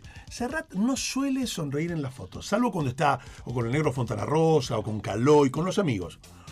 Pero no suele ser, es bastante, inclusive con sus representantes, está con cara siempre seria. La foto que nos sacamos, mi vieja le dice, ¿te puedo agarrar? Pues venga. Está con una copa de vino el nano, sonriendo oreja a oreja. No, no, mi vieja. Bueno, te- te- Claro, no, no, bueno. que Mi vieja, eh, cuando es cremada, le- le- le- se, se- se- se la cremó con la foto de, de esa foto, con el nano y conmigo, porque estaba feliz, la tenía. Y, y con mi viejo me pasó lo mismo. Mi viejo le, le pude presentar a mis ídolos, lo cual es otro regalo de la vida, a mis viejos. Porque le puedo presentar a Bocini, a mi viejo, un día en el estadio, de- en un palco en Independiente. Yo, Uy, el Bocha, claro, porque con mi viejo lo veíamos a Bocini, cuando jugaba en la tercera jugaba de nueve, Bocini era goleador. Y después venía a la platea a charlar. Bocini tiene una porra así, pelirroja, los rulos. No, nadie hablaba de Bocini, era un pibe que... Sí, parecía Larry. Claro, pero jugaba, jugaba en, la, en la- en la tercera antes que debutara en la primera. Y ya la rompía. Viste, antes ibas a ver la tercera antes, pues se jugaba la tercera antes del partido, no es como ahora. Pero bueno, toda una, toda una ceremonia. Y bueno, yo tuve esa bendición también, ¿viste? De poder presentarles a sus dos ídolos a mis viejos. Y bueno, la del nano fue increíble, porque está la foto esa que la tengo ahí en Facebook. Y hablando del Bocha, Sí, ¿no? el Bocha un ¿cómo, genio. ¿Cómo ves esto de la colecta, de Maratea, digamos, todo lo que... Bueno, a ver, Bueno. yo te voy a decir lo que siento de Independiente, ¿no? Sí. A mí en una época me costaba mucho Independiente, ¿por qué? Porque la verdad que no tenían de hijo en un momento de mi historial. Sí, claro. Y- Después lamentablemente se dio vuelta. Claro. Y de pronto un día digo, no es lo, o sea, yo viví un independiente que era terrible. Bueno, es que vivimos el mejor independiente. Claro, y de pronto Bueno, eh, eso tiene que ver con, con una falta de política interna del club. Porque lo que queremos. Nosotros ahora estamos. Yo estoy muy metido en la política Sí, independiente. sé, hace, hace 15 años que me vengo preparando despacito y recién la- el año pasado nos fuimos a las elecciones y salimos segundos. Porque más allá de, de- de- del mamarracho que fue la presidencia de Doman renunciando los seis meses, diciendo además, si no hubiera ganado yo, no lo sacaba nadie de Moyano, mentira, porque eh, nosotros fuimos los segundos y, y la, la- la lista oficialista fue tercera. Pero bueno, yo lo canté esto, yo lo dije antes, porque el proyecto de esta gente fue, al menos, no puedo decir ahora porque ahora se dibujó, pero vamos a ver, era privatizar Independiente, lo que está pasando en muchos. Y yo no estoy de acuerdo con la privatización del fútbol. Pero sí me parece, como demócrata que soy, que la gente puede optar. Si quiere un club privatizado, pero que se lo diga, no que le digan vengo a saber del club. Porque además, una vez que se privatiza, y hay un gran eh, problema con esto en Europa. Fíjate que lo pasó con el Parma. Un equipo privatizado después quiebra, cerró como empresa y chao, desaparece el club.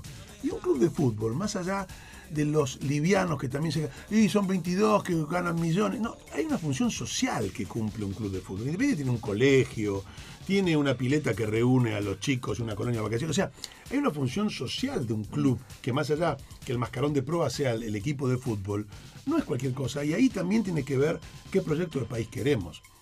Entonces, cuando vos entregas todo, la Bundesliga tiene un buen equilibrio, porque los alemanes, que no son ningunos tontos, tienen el 51% para la asociación civil sin fin de lucro y hasta un 49% que puede ser capital privado. Con lo cual, la acción de oro siempre es de los socios. Me parece bueno eso, pero no me parece bueno, y de hecho tampoco nos vendan el, gran milagro de que la privatización, porque dos de los clubes más poderosos, el Real Madrid y el Barcelona, son eh, no, están privatizados. Entonces, viste, no es que la panacea. Yo recuerdo el Independiente, y Rolfi, vos también te debes acordar, que era la de un club de gallego donde la guita se Ordenado. ¿Cuándo se rompió Independiente? Y se rompió cuando empezó el tema. no, de te, no, no te pido un nombre, digo, hay No, no, no, donde no. hay una curva que decís acá, me Yo te voy a decir dónde para, dónde para mí arranca la debacle independiente. La debacle independiente arranca primero en la pelea en los hermanos Grondona, donde la presidencia de, de- de Grondona, no de Julio, sino del hermano, eh, empieza a marcar un declive, Después agarra a Ducatenseiler, que es el último que saca Independiente campeón. Independiente se, va a ser 12 años que no sale campeón de un torneo local. Es inconcebible eso. Eh, a partir de allí empieza toda una crisis en Independiente donde por problemas de salud de Ducatenseiler se corre y aparece con parada. Julio, que tenía todo para elegirse como un nuevo perfil dirigencial, por un tipo fachero, con guita, ¿eh? con un club que tenía guita, había vendido a Agüero, había vendido a Forlán, había, venía con Ostari. Se deja llevar por el problema del ego y se pone a competir rápidamente con Grondona. Aparte tenía el visto bueno de Julio, que lo padrinaba, lo veía como un sucesor, y compite y se pone... Y ahí empieza una debacle terrible en Independiente que fue cayendo porque después Cantero con, con la B de Independiente, que es la, la- la- la mácula más jorobada en la historia nuestra. Y empieza todo un descalabro. Empieza un descalabro con ¿A gente Cantero que... lo dejaron solo? No, pero Cantero fue un mitómano. Lo digo porque lo, lo- No, lo no, no conozco. que- No, no, no. Yo te digo porque yo, yo, yo con, con- Porque en un momento se, se planta. Sí, pero a ver, pero ya, ya sabe- ¿sabes qué? Mike, eh, descree del político que te dice que va a terminar con la prostitución, con la droga, con la corrupción. Mentira, podés controlar esas cosas. El poder requiere de una gran, un gran realismo para enfrentar la merda que desde que el mundo es mundo ocupa lugar, porque existe Dios y el diablo. El tipo que te dice voy a terminar, o sea, cuando, cuando te dijeron pobreza cero, ¿vos podés creer eso? ¿Qué, qué país en el mundo tiene pobreza cero? Es una mentira desde el vamos. Voy a terminar con el. Mentira. Vos lo que podés sentarte es decir, y tenés que hacerlo, al narco decirle no le vendas frula a los chicos de 12 años porque te cuelgo en plaza pública. No me prostituyas a una chica de 15 porque te corto el pescuezo. Pero no vas a impedir que un tipo vaya a un prostíbulo con una mayor de edad que se elige prostituirse cuando es el, el- el oficio más. Entonces, a la gente le gusta que le mientan. Y hay uno de los grandes problemas que tenemos en la dirigencia política. Empezamos a comprar lo que sabemos que no existe, pero queremos comprar la fantasía. Entonces, el administrar poder es poner límite a la porquería que lamentable. El yuyo va a crecer. Lo que vos podés hacer es delimitar y que el yuyo no te coma la grama brasilera. Pero el yuyo va a crecer. No vas a impedir que por decreto deje de crecer el yuyo. Y con las condiciones humanas pasa lo mismo.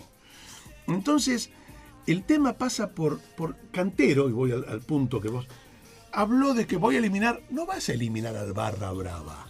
Porque el Barra Brava es una institución que tiene ligazón con la política y con los estratos más poderosos de la administración de los países. Pero no solamente en la Argentina, en el mundo. Pero podés delimitar. Los barras en Inglaterra no desaparecieron, se les puso límite a los hooligans para hasta acá llegan muchachos. Entonces vos acá al barra, había un famoso barra independiente, el, el gallego Popey, era bravo, era duro de pelearse, pero no estaba con las cosas, los límites que se han corrido de la droga en la tribuna, de eh, las peleas eh, mortales en la tribuna eran pesados, porque no eran nene de, pecho, eran fuerza de choque. Porque también otra cosa que también la gente, la fuerza de choque la necesita la política, la fuerza de choque, ¿me entendés? La necesita. Porque cuando vos tenés que pelearte con los malos, tenés que tener alguien que pelee también. Pero el tema es cómo, cómo manejás, si esa fuerza de choque te maneja vos o vos dominás. Y esto es como un ejército. Que vos tengas ejército no implica que seas un país beligerante. Tenés el ejército para si te atacan, salís a defenderte. No es porque yo tengo el ejército, entonces lo tengo preparado. Necesitas un tipo que esté entrenado para matar. Esto a la gente le gusta escuchar, pero el tipo que es militar está entrenado para matar. Ahora, de ahí a que salgan a, a matar como mataron en, los años oscuros de la Argentina, reprimiendo y tomando el poder que no les corresponde, eso es el, mal uso de la fuerza. Pero eran los tipos que tienen que estar como están ahora para defender al país si, es atacado. Y con, con las fuerzas de choque en, en un, eh, eh, equipo pasa lo mismo. Entonces, cuando Cantero sale diciendo, "Fue- dividió, fue peor, porque dividió la barra. Había un solo líder, había tres. Y fue una vergüenza porque aparte de toda esa pantomima cuando salió peleándose con Bebote, perdió el control, dividió y, así- y nos mandó a la B.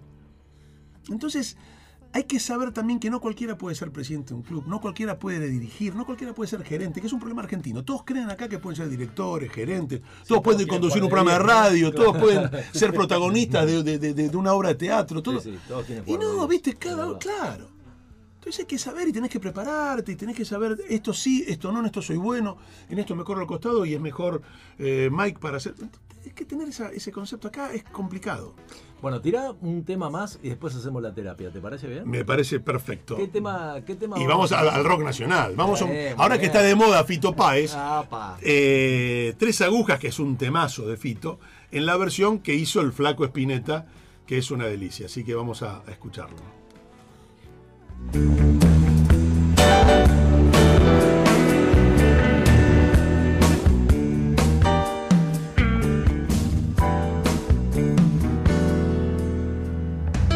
Los barcos viajan de país en país. La luna no siempre es la misma. Y vos te vas a ir solo en la habitación. Y mamá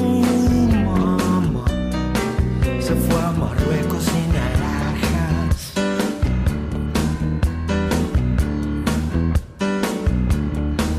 Es algo así como cansarse de todo y todo sigue dando vueltas. Estoy abriéndome,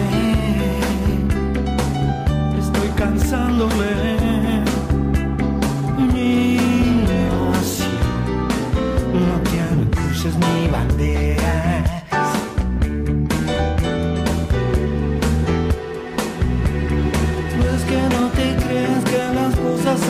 Un poco. Es mi corazón quien decide entre el mar y la arena. Necesito verte antes que sea demasiado tarde. Casi son las tres, tres agujas tengo en la cabeza. No, creo que nunca es tarde.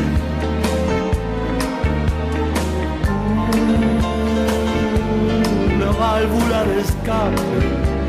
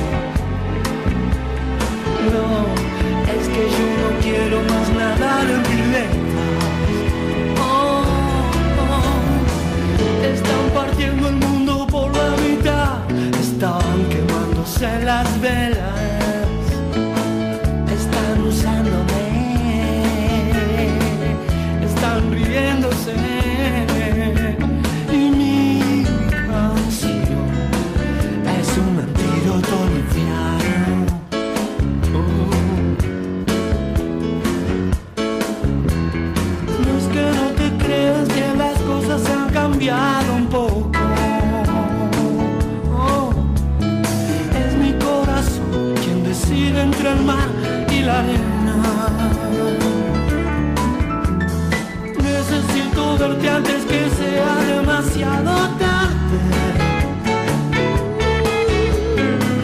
Si son las tres, tres agujas tengo en la cabeza.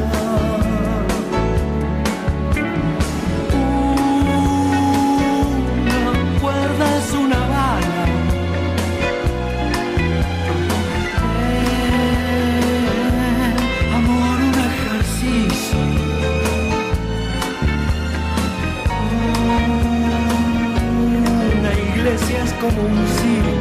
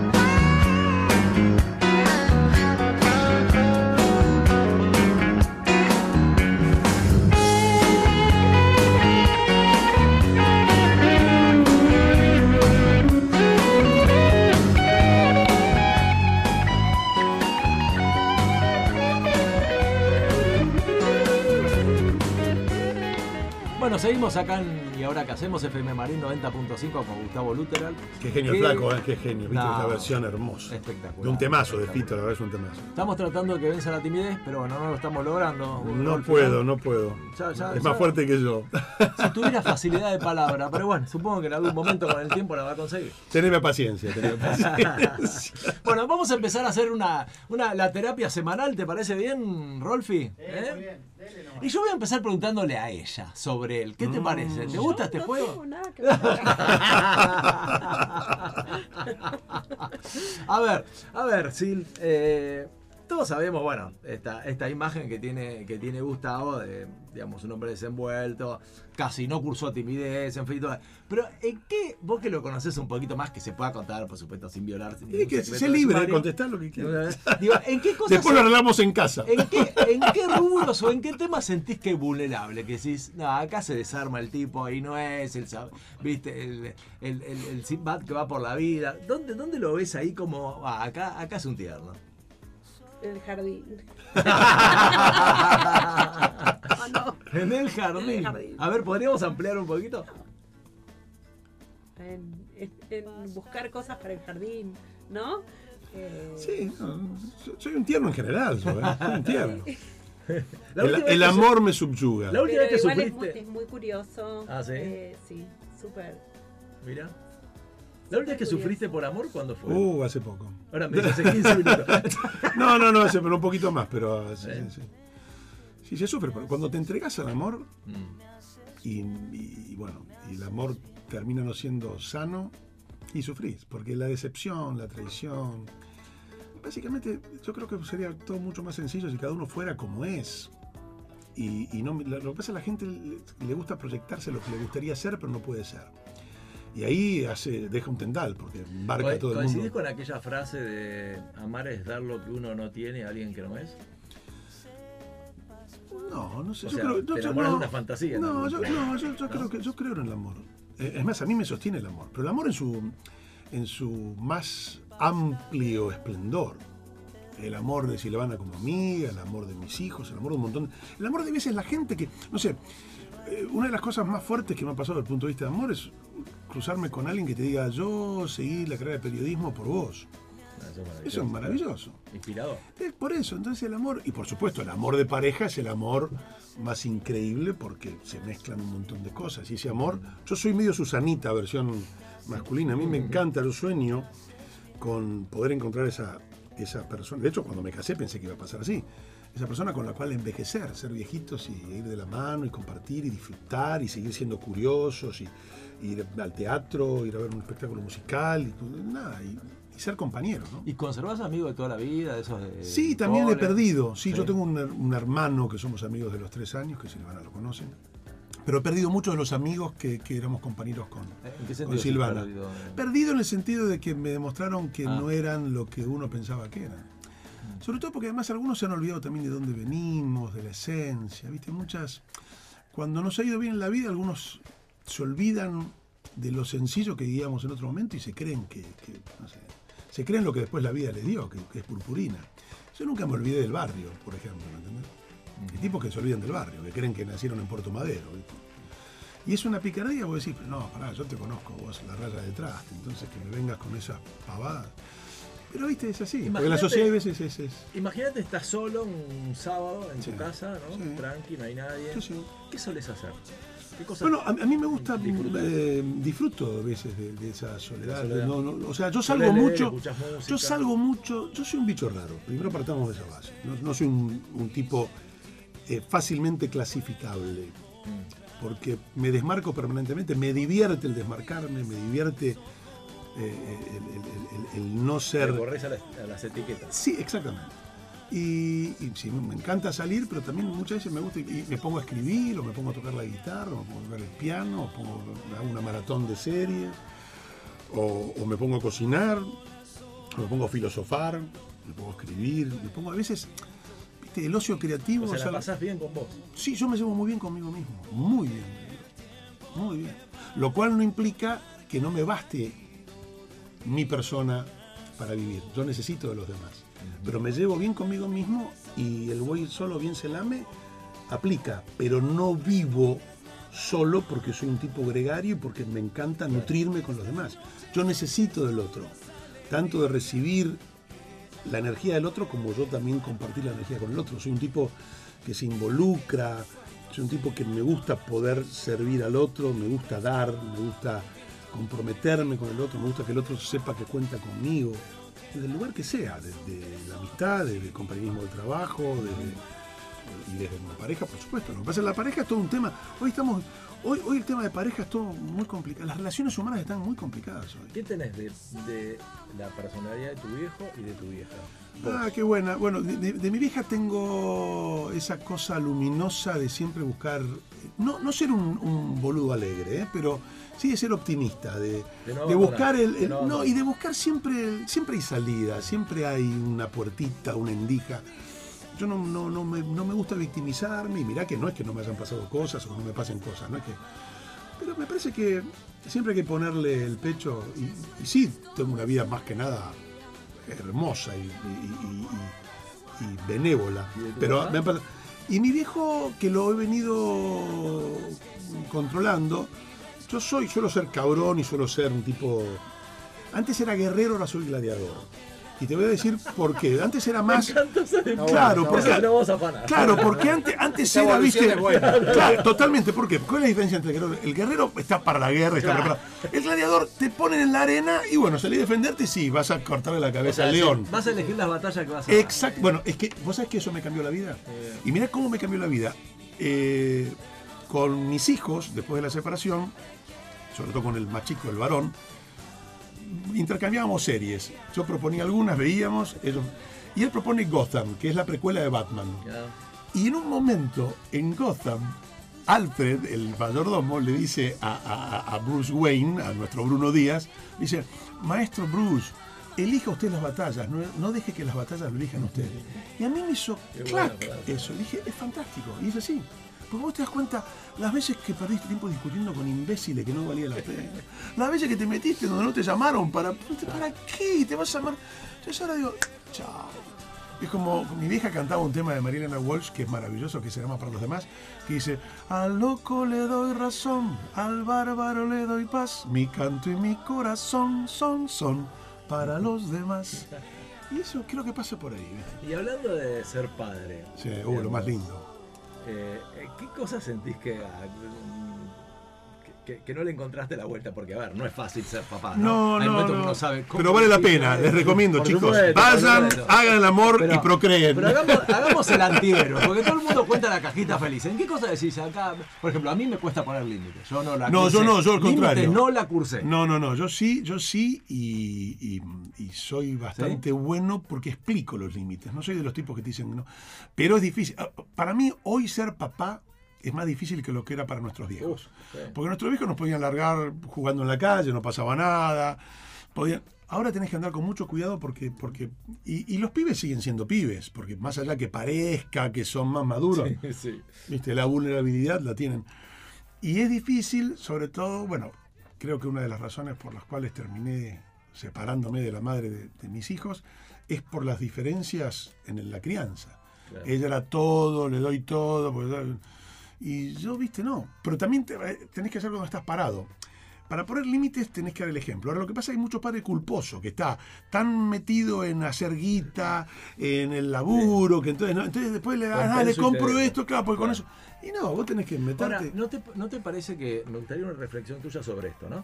Yo tengo la sensación de que antes los viejos nuestros eran Sí. la autoridad, o sea, eran Sí. los que sabían, nosotros aprendíamos, bueno. Sí. Y hoy hay algo que cambió esa historia. Hoy un chico sabe mucho más cosas del padre en algunos rubros. Por ejemplo, tecnología y demás. Hay momentos que vos decís, claro, ¿viste? O sea, ¿cómo hago para explicarle algo a alguien que encima me tiene que explicar a mí? Digo, ¿sentís que ahí No, hace un poco de ruido? No, porque me parece que nosotros también éramos más. Yo creo que, mira, hay una frase del Tano Piero que a mí me encanta, que está en un tema que se llama la del Uruguay, que dice: no romper la vieja, hacer la nueva. Creo que siempre, cada generación tiene su aporte. Lo que pasa es que en algunos momentos de la historia se ha dejado que una generación u otra muestre más ese aporte. Pero nosotros aportábamos, poner, la revolución sexual fue un aporte enorme que le dimos nosotros como generación a nuestros viejos. Eh, la comunicación también tuvo un viraje, porque nuestros viejos venían a lo mejor del papá que miraba solamente a alguien en la mesa y ya con eso, ¡pum! Se callaba la boca a todo el mundo porque guarda que el viejo miró y después... Entonces, eh, yo creo que siempre una generación tiene para aportar a la otra. Y unos y otros, ¿no? El intercambio. Y creo que ahí está la riqueza, el intercambio. Eh, y me parece que hoy por hoy, al contrario, me parece que hoy está como que todo lo viejo hay que desecharlo y que la razón. No, la autoridad y el orden no tienen moda. Eso es algo que se está tergiversando hoy por hoy. La autoridad del papá. ¿Por qué tenés que hay tantos pibes que están descarriados? Porque no hay límites. Yo, por ejemplo, discutía mucho con los compañeros, con los papás de los compañeros de mis hijos. Ah, no, yo dejo que hagan la previa, por lo menos que se pongan en pedo en casa en lugar de ponerse en pedo afuera. Pero están locos ustedes. Si el pibe se va a poner en pedo de todas maneras, porque es inevitable, todo lo hemos hecho, pero si vos le habilitás, va, puede tener un problema realmente con el alcohol. En lugar de decir, bueno, una vez se emborrachó y otra historia. Cuando vos corres, pero esto pasa en los países también. Nosotros pasamos de- de- de- de- del cana que te chupaba eh, eh, de tu casa y desaparecías porque escuchabas a Quilapayuno, leías a Neruda, a, eh, Yuta, ¿qué te pasa? Te escupo. Una locura. La autoridad es la autoridad. Pero se desmadra toda esa cuestión. Entonces se tergiversa, ¿viste? Se mezcla lo que es. ¿Y cómo, ¿Y cómo te llevas con el paso del tiempo? Yo hago esta analogía, ¿no? Sí. Para mí el partido dura 90 minutos, Hmm. ¿no? Y bueno, nosotros estamos A veces el- 120, a Claro, veces bueno. termina en penales Pero- también. Pero en el caso nuestro estamos en el último tercio. podríamos Sí, decir, totalmente, ¿no? es verdad. ¿Y te, te bancás bien el paso del tiempo? ¿Te, te- tenés terror al deterioro? ¿Te la bancás ver, como vos venga? Y... Lo mejor que nos puede pasar es cumplir años, porque la otra Sí, opción, no, la sí. otra opción es, es- es firmo acá, bajo tierra. Así que eh, sí creo que uno tiene que tratar de, de- de estar lo mejor posible. Mm. Cuando vos me decís el deterioro, sí, ¿a quién le gusta? A ver, una, a ver qué llamamos deterioro. El disminuir ciertas cosas y ganar otras es parte de la evolución para mí también Es verdad. y uno tiene que prepararse. Yo, por ejemplo, sé yo, yo no me meto en un partido de fútbol, sino longo. Antes yo venía Claro. sin dormir, después de Living la Vida Loca, me iba a jugar un partido de fútbol. Y cual. ahora si hago eso, que muchos se creen que son, ah, nada, yo puedo, y ahí es donde se joroban mal. Totalmente. Entonces, eh, ¿estás en lo- Sí, déjame que yo le el que- Entonces, yo creo que uno tiene que tomar conciencia. Si vos me decís, yo tengo 60 años, mentalmente tengo 30, pero el físico está. Gracias a Dios, yo voy al gimnasio, me mantengo bastante bien, pero el kilometraje está. Entonces, si yo porque me veo bien o porque me veo, piensan, eh, la- no, no. Entonces, soy un hombre de 60 pirulos Claro. que tenga un espíritu distinto, bárbaro, buenísimo.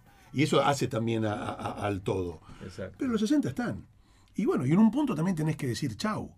Que también hay que prepararse. Mira, venimos hablando con Silvana el tema también de irse liviano. La gente vive muy, muy cargada.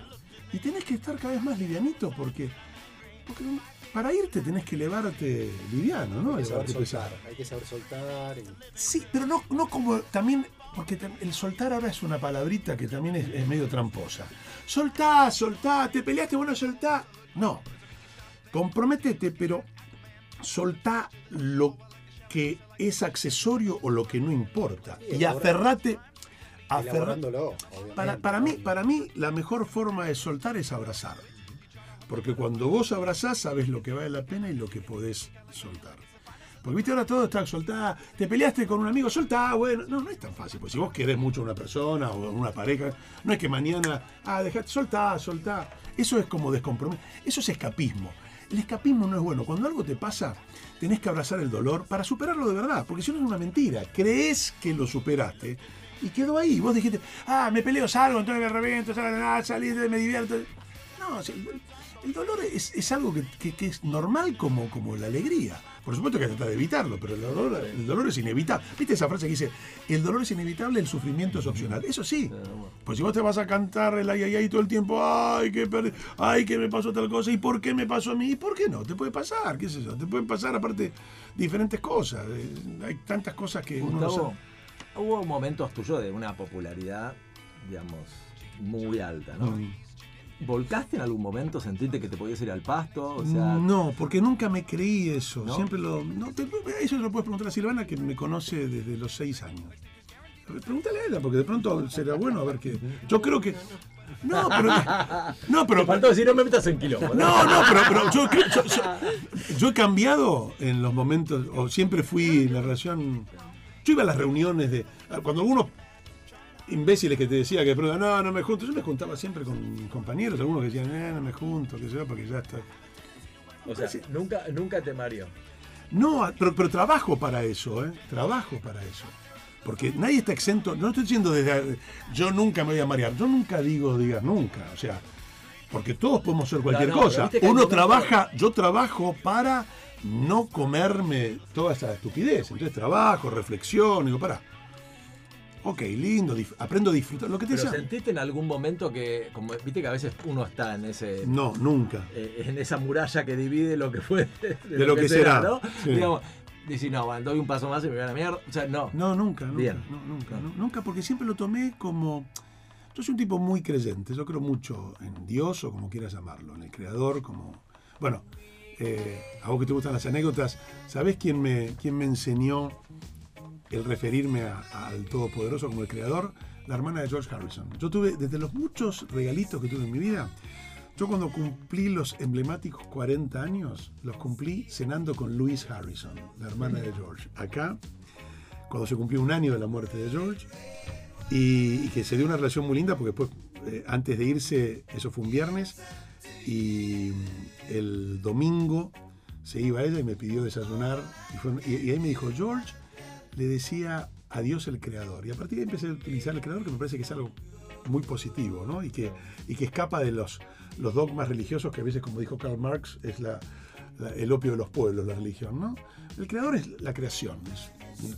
y, y yo siempre agradezco mucho a eso, a, a la creación, a la fuerza de luz, a lo positivo. Y entonces siempre dije, bueno, uno tiene una misión, de pronto a mí me ha tocado una vida bella, no exenta de adversidades y de, de- de- de- de desencuentros, de traiciones, de dolor, pero, pero el balance es absolutamente positivo y es más. Yo creo que, sí, no, no, digo que a veces creo que, el- que hay que tener cuidado porque el- la oscuridad quiere hacerte creer que no tenés una vida linda para estar insatisfecho.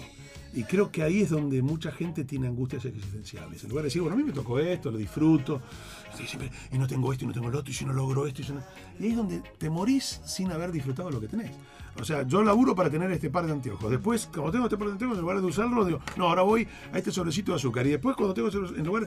Y te- siempre es una carrera. Y yo digo, loco, ¿cuándo te sentás a, a disfrutar en el sillón que te gusta, en el rincón de la casa que te gusta? Y decís, qué lindo que la estoy pasando. ¿Hay algo que te arrepientas que vos digas, y acá quizás tendría que haber tomado otro camino, o algo, una decisión que tomaste que. Porque su- suele pasarnos a nosotros esto de, bueno, a veces. No, porque No lo, que, lo que hice y de pronto la vida me demostró que me equivoqué sirvió para, para, para enseñarme. Entonces, Volverías a hacer la misma historia. no sé si volvería sabiendo, porque soy un imbécil si repitiera No, la no, historia, pero. fue digo- con, con buena intención, No, no, haber no. pifiado, pero. no, eh, es que yo me entrego a, a la aventura de la vida. Y por supuesto, ahí sí me he equivocado. Uno se equivoca. Pero en el contexto de cuando ocurrió, entiendo el por qué me puedo haber equivocado. Porque con el diario del lunes todos somos sabios. O sea, No, cuando miro en perspectiva. Como vos hablaste de algunas desilusiones que te han Sí, tocado. pero es que no me arrepiento, porque, por qué sé yo, eh, llegué a esa situación, por, por supuesto, claro, cuando vos prueba y error es la vida. Pero yo no podía decir, ah, me arrepiento de tal o cual relación o me arrepiento, porque en realidad por algo ocurrió, algo enseñó, aún desde el sufrimiento. Y qué sé yo, viste, si, si eso inclusive a veces no, no sirvió para otra cosa, aunque no, no, no- no me he dado cuenta en el momento que ocurrió. No, no, no. Trato de no. Me parece que la vida a cada uno le toca, es un tute y bueno, uno tiene que tratar de- ¿usted se anima a hacerle un par de preguntas eh, en Y me agarró así recién aterrizado. Con frío. A ver, eh, cuando eras chico, Sí. ¿Pensabas que ibas a llegar a hacer esto o que te ibas a dedicar a, este, a esta profesión, a este trabajo? No, porque eh, la verdad que, mira, por ejemplo, una de las primeras en estimular esto de la comunicación, sobre todo como lector, desde el punto de vista de la oralidad, fue una profesora que teníamos de literatura, la profesora Méndez, que se acordará Silvana, que me tenía a mí como, como, ella me decía que era el locutor oficial. Cuando leíamos El Te hacía Matadero leer, de, leer de Echeverría, ¿no? me hacía leer a mí. No le pifió para nada. Chico Carlos de Juan Barburú, El Matadero de Echeverría, todos los libros era Gustavo. verga, entonces yo leía la... Y, y de pronto fue una de las primeras que, en una de esas reuniones me dijo, "Vi- viste, yo vi en vos. Y sí, la verdad que vio. Vio en mí. Y De pendejo tenías esa voz, o sea, clarísimo. sí, a ver, siempre fui como muy charleta, eso Claro, lo, lo claro. heredé mucho de mi vieja. Mi vieja era muy comunicativa, muy simpática. También, es un tipo, viste, eh, a ver, mi vieja me dejó una, una máxima que trato de aplicarla y se la trato de incorporar a mis hijos. Ella me dijo, nunca dejes de reír ni de cantar, cosa que le hago caso absolutamente. Y me parece que son dos expresiones muy, muy sanadoras. El cantar y el reírse es muy, muy interesante. Muy, muy elevador, muy sanador. ¿Y la otra Rolfe que tenía usted ahí en la gatera? ¿Y en qué, en qué momento empezaste eh, con los instrumentos? Pues mencionaste que Ah, no, de, guitarra, de- no, de siempre. Vos sabés que yo era muy chico. Yo, yo podría haber sido tranquilamente músico. Lo que pasa es que ya era bastante raro en esa época hacer algo no tradicional como el periodismo, entonces los músicos eran mucho más jugados. Y yo fue un chico prolijito de chico, entonces no, no era tan zarpado de, de cortar así. Pero yo tocaba la batería, por ejemplo, con las latas de- del dulce batata a la Yoconda y banquetas dadas vueltas y con los cubiertos y tocaba la batería. Tenía cinco años y hacía todo ese bolonqui. Y después empecé autodidacta, porque la que empezó a tomar clases era mi hermana, que es dos años menor que yo. Y yo empecé a copiar los acordes. Y mi primera canción la compuse a los 13 años. Y, y bueno, y siempre la música estuvo. La música es. Yo no concibo la vida sin música. Para mí la música es sanadora, la música me ha salvado muchas veces, la música me ha refugiado. Y, y para mí es como inherente a esta sanidad que uno puede desarrollar ante la locura que te enfrenta la vida muchas Hablando de veces. esto que decía Rolfi de la música, ¿no? Muchos pianistas dicen que, no sé si será cierto o no, pero bueno, me gustaría escuchar tu opinión, de que si uno no aprende piano de chico, de grande es mucho más complicado. ¿Esto es cierto? Depende de ¿Tan qué así? nivel, depende de qué nivel de piano. Si vos querés tocar el piano como No, Keith no, no. Jarrett, te va. Ahora, De cierta el- el, pia- es, es más, el piano es un instrumento que tocado rústicamente es uno de los más accesibles, porque vos poniendo los dedos armás acordes, no tenés que armar como la guitarra de posiciones que te tienen que enseñar. En el piano tenés todas las notas ahí. Lo que pasa es que vos podés marcar el acorde en el piano y después podés tener que sea la in- independencia de manos como Barenboim y Claro, tocar claro. como Marta Argerich o como yendo el rock, un Keith Emerson que parece que tiene dos cerebros. Eh, todo depende. El, el piano lo que te permite es una, una posibilidad infinita de, de, de- de- de- de maestría en, Claro. en- al tocar el instrumento. O sea que hablamos de piano, guitarra, ¿qué más? Batería, todo, todo- a ver, todo, todo, de todo un poco mal, como digo yo. timbre este Sí, tipo yo toca tampoco. tres instrumentos. Intentaron conmigo, No, lo tengo ahí, yo pude, ves, una de las cosas que yo agradezco. Yo de decir que tocaba la batería con las latas de, bueno, paso a tener mi Ludwig, mis instrumentos piolas. Por ejemplo, uno de los instrumentos que yo tengo, que muchos, muchos, digo, ah, tenés un DX7 de Yamaha, que es un teclado muy particular en los 80. Bueno, Stevie Wonder tenía mucho esos sonidos y que yo lo tengo, tengo un Rhodes 73. Tengo cosas que y me encanta. Para mí es, prefiero comer fideos con manteca toda mi vida antes de vender un instrumento. es buenísimo eso, es buenísimo. Sí. Qué, grande. Qué- qué lindo, qué lindo escucharte, ¿eh? realmente. Un placer, un placer charlar. Y hablando de otras cosas, comida preferida que digas nada, ya. Oh, no, me, me gustan muchas comidas, pero Sí. me encanta la pizza, me encantan las milanesas, me encantan los pescados y mariscos. Uh. Hago, hago, soy buen cocinero, hago, hago una. salmón rosado bueno, con. Silvana hemos hecho más de una vez improvisado recetas, porque aparte a mí lo que me gusta es crear. Claro, yo, yo hablo con Pero Silvana ¿por qué te siempre- cuenta? No son pareja, pero ya me dijo Sí, sí, tantas sí, cosas. No, pero porque- pero- pero- ¿Nos estarán mintiendo? No, no, dígame no, la pero- verdad. pero- dígamelo, no, no, no, no, es una Suena, suena raro. No, suena pero raro. claro, porque la gente no entiende. Ah, no, pero no. nosotros- no, pero en serio, vos nosotros Yo somos- creo que nos divertimos que no entienden. Claro, Absolutamente. No, totalmente. Pero aparte hemos compartido mucho. pero Aparte, nos tocó también, nos, nos reunió la vida más fuerte que nunca nuestras separaciones. Claro. Que fueron mojones decepcionantes en nuestras vidas, porque los dos, en ese sentido, somos bastante chapados a la antigua, nos hubiera encantado envejecer con las personas que elegí. Y no se dio, porque la vida tiene esas cosas. Y entonces nos unió mucho eso, porque tuvimos así cosas compartidas que nos unían. Y hemos compartido mucho tiempo. Es- yo digo eso, es lindo compartir con la gente, no solamente desde lo sexual, sino desde, No, desde lo cotidiano, de desde de eh, nos hemos tomado unos vinitos disfrutando, viendo una peli o un recital y charlando y armando una... O sea, nos hicimos mucha compañía en momentos difíciles nuestros. Es- es- hay que celebrar las relaciones. Vamos poniendo un temita más, Rolfi, ¿te parece? Lo va a elegir Gustavo, por supuesto. ¿O querés elegirlo vos? ¿Te animás a elegir un tema que te guste? Gordon Lightfoot, No, para elegir ella. Gordon Sí, No lo va a encontrar. No lo va a encontrar. Ah, No, pero acá viene. razón, es Solo trata de vivir, uno, Lito Nevia, ya tenía todo preparado. sí. perdón, perdón, mala Hablamos del maestro, del máster Lito Nevia. Es para ¿Qué cerrar, de hablar de la vida. Solo se trata de vivir, es eso, ¿viste? En, definitiva es eso, chicos. cal- Calzó perfecto. Es que en ¿eh? definitiva es eso, solo se trata de vivir, es tan Esa es la sencillo. historia. La complicamos al pedo, es tan sencillo. Tal cual, tal cual. Bueno, déjalo volver a.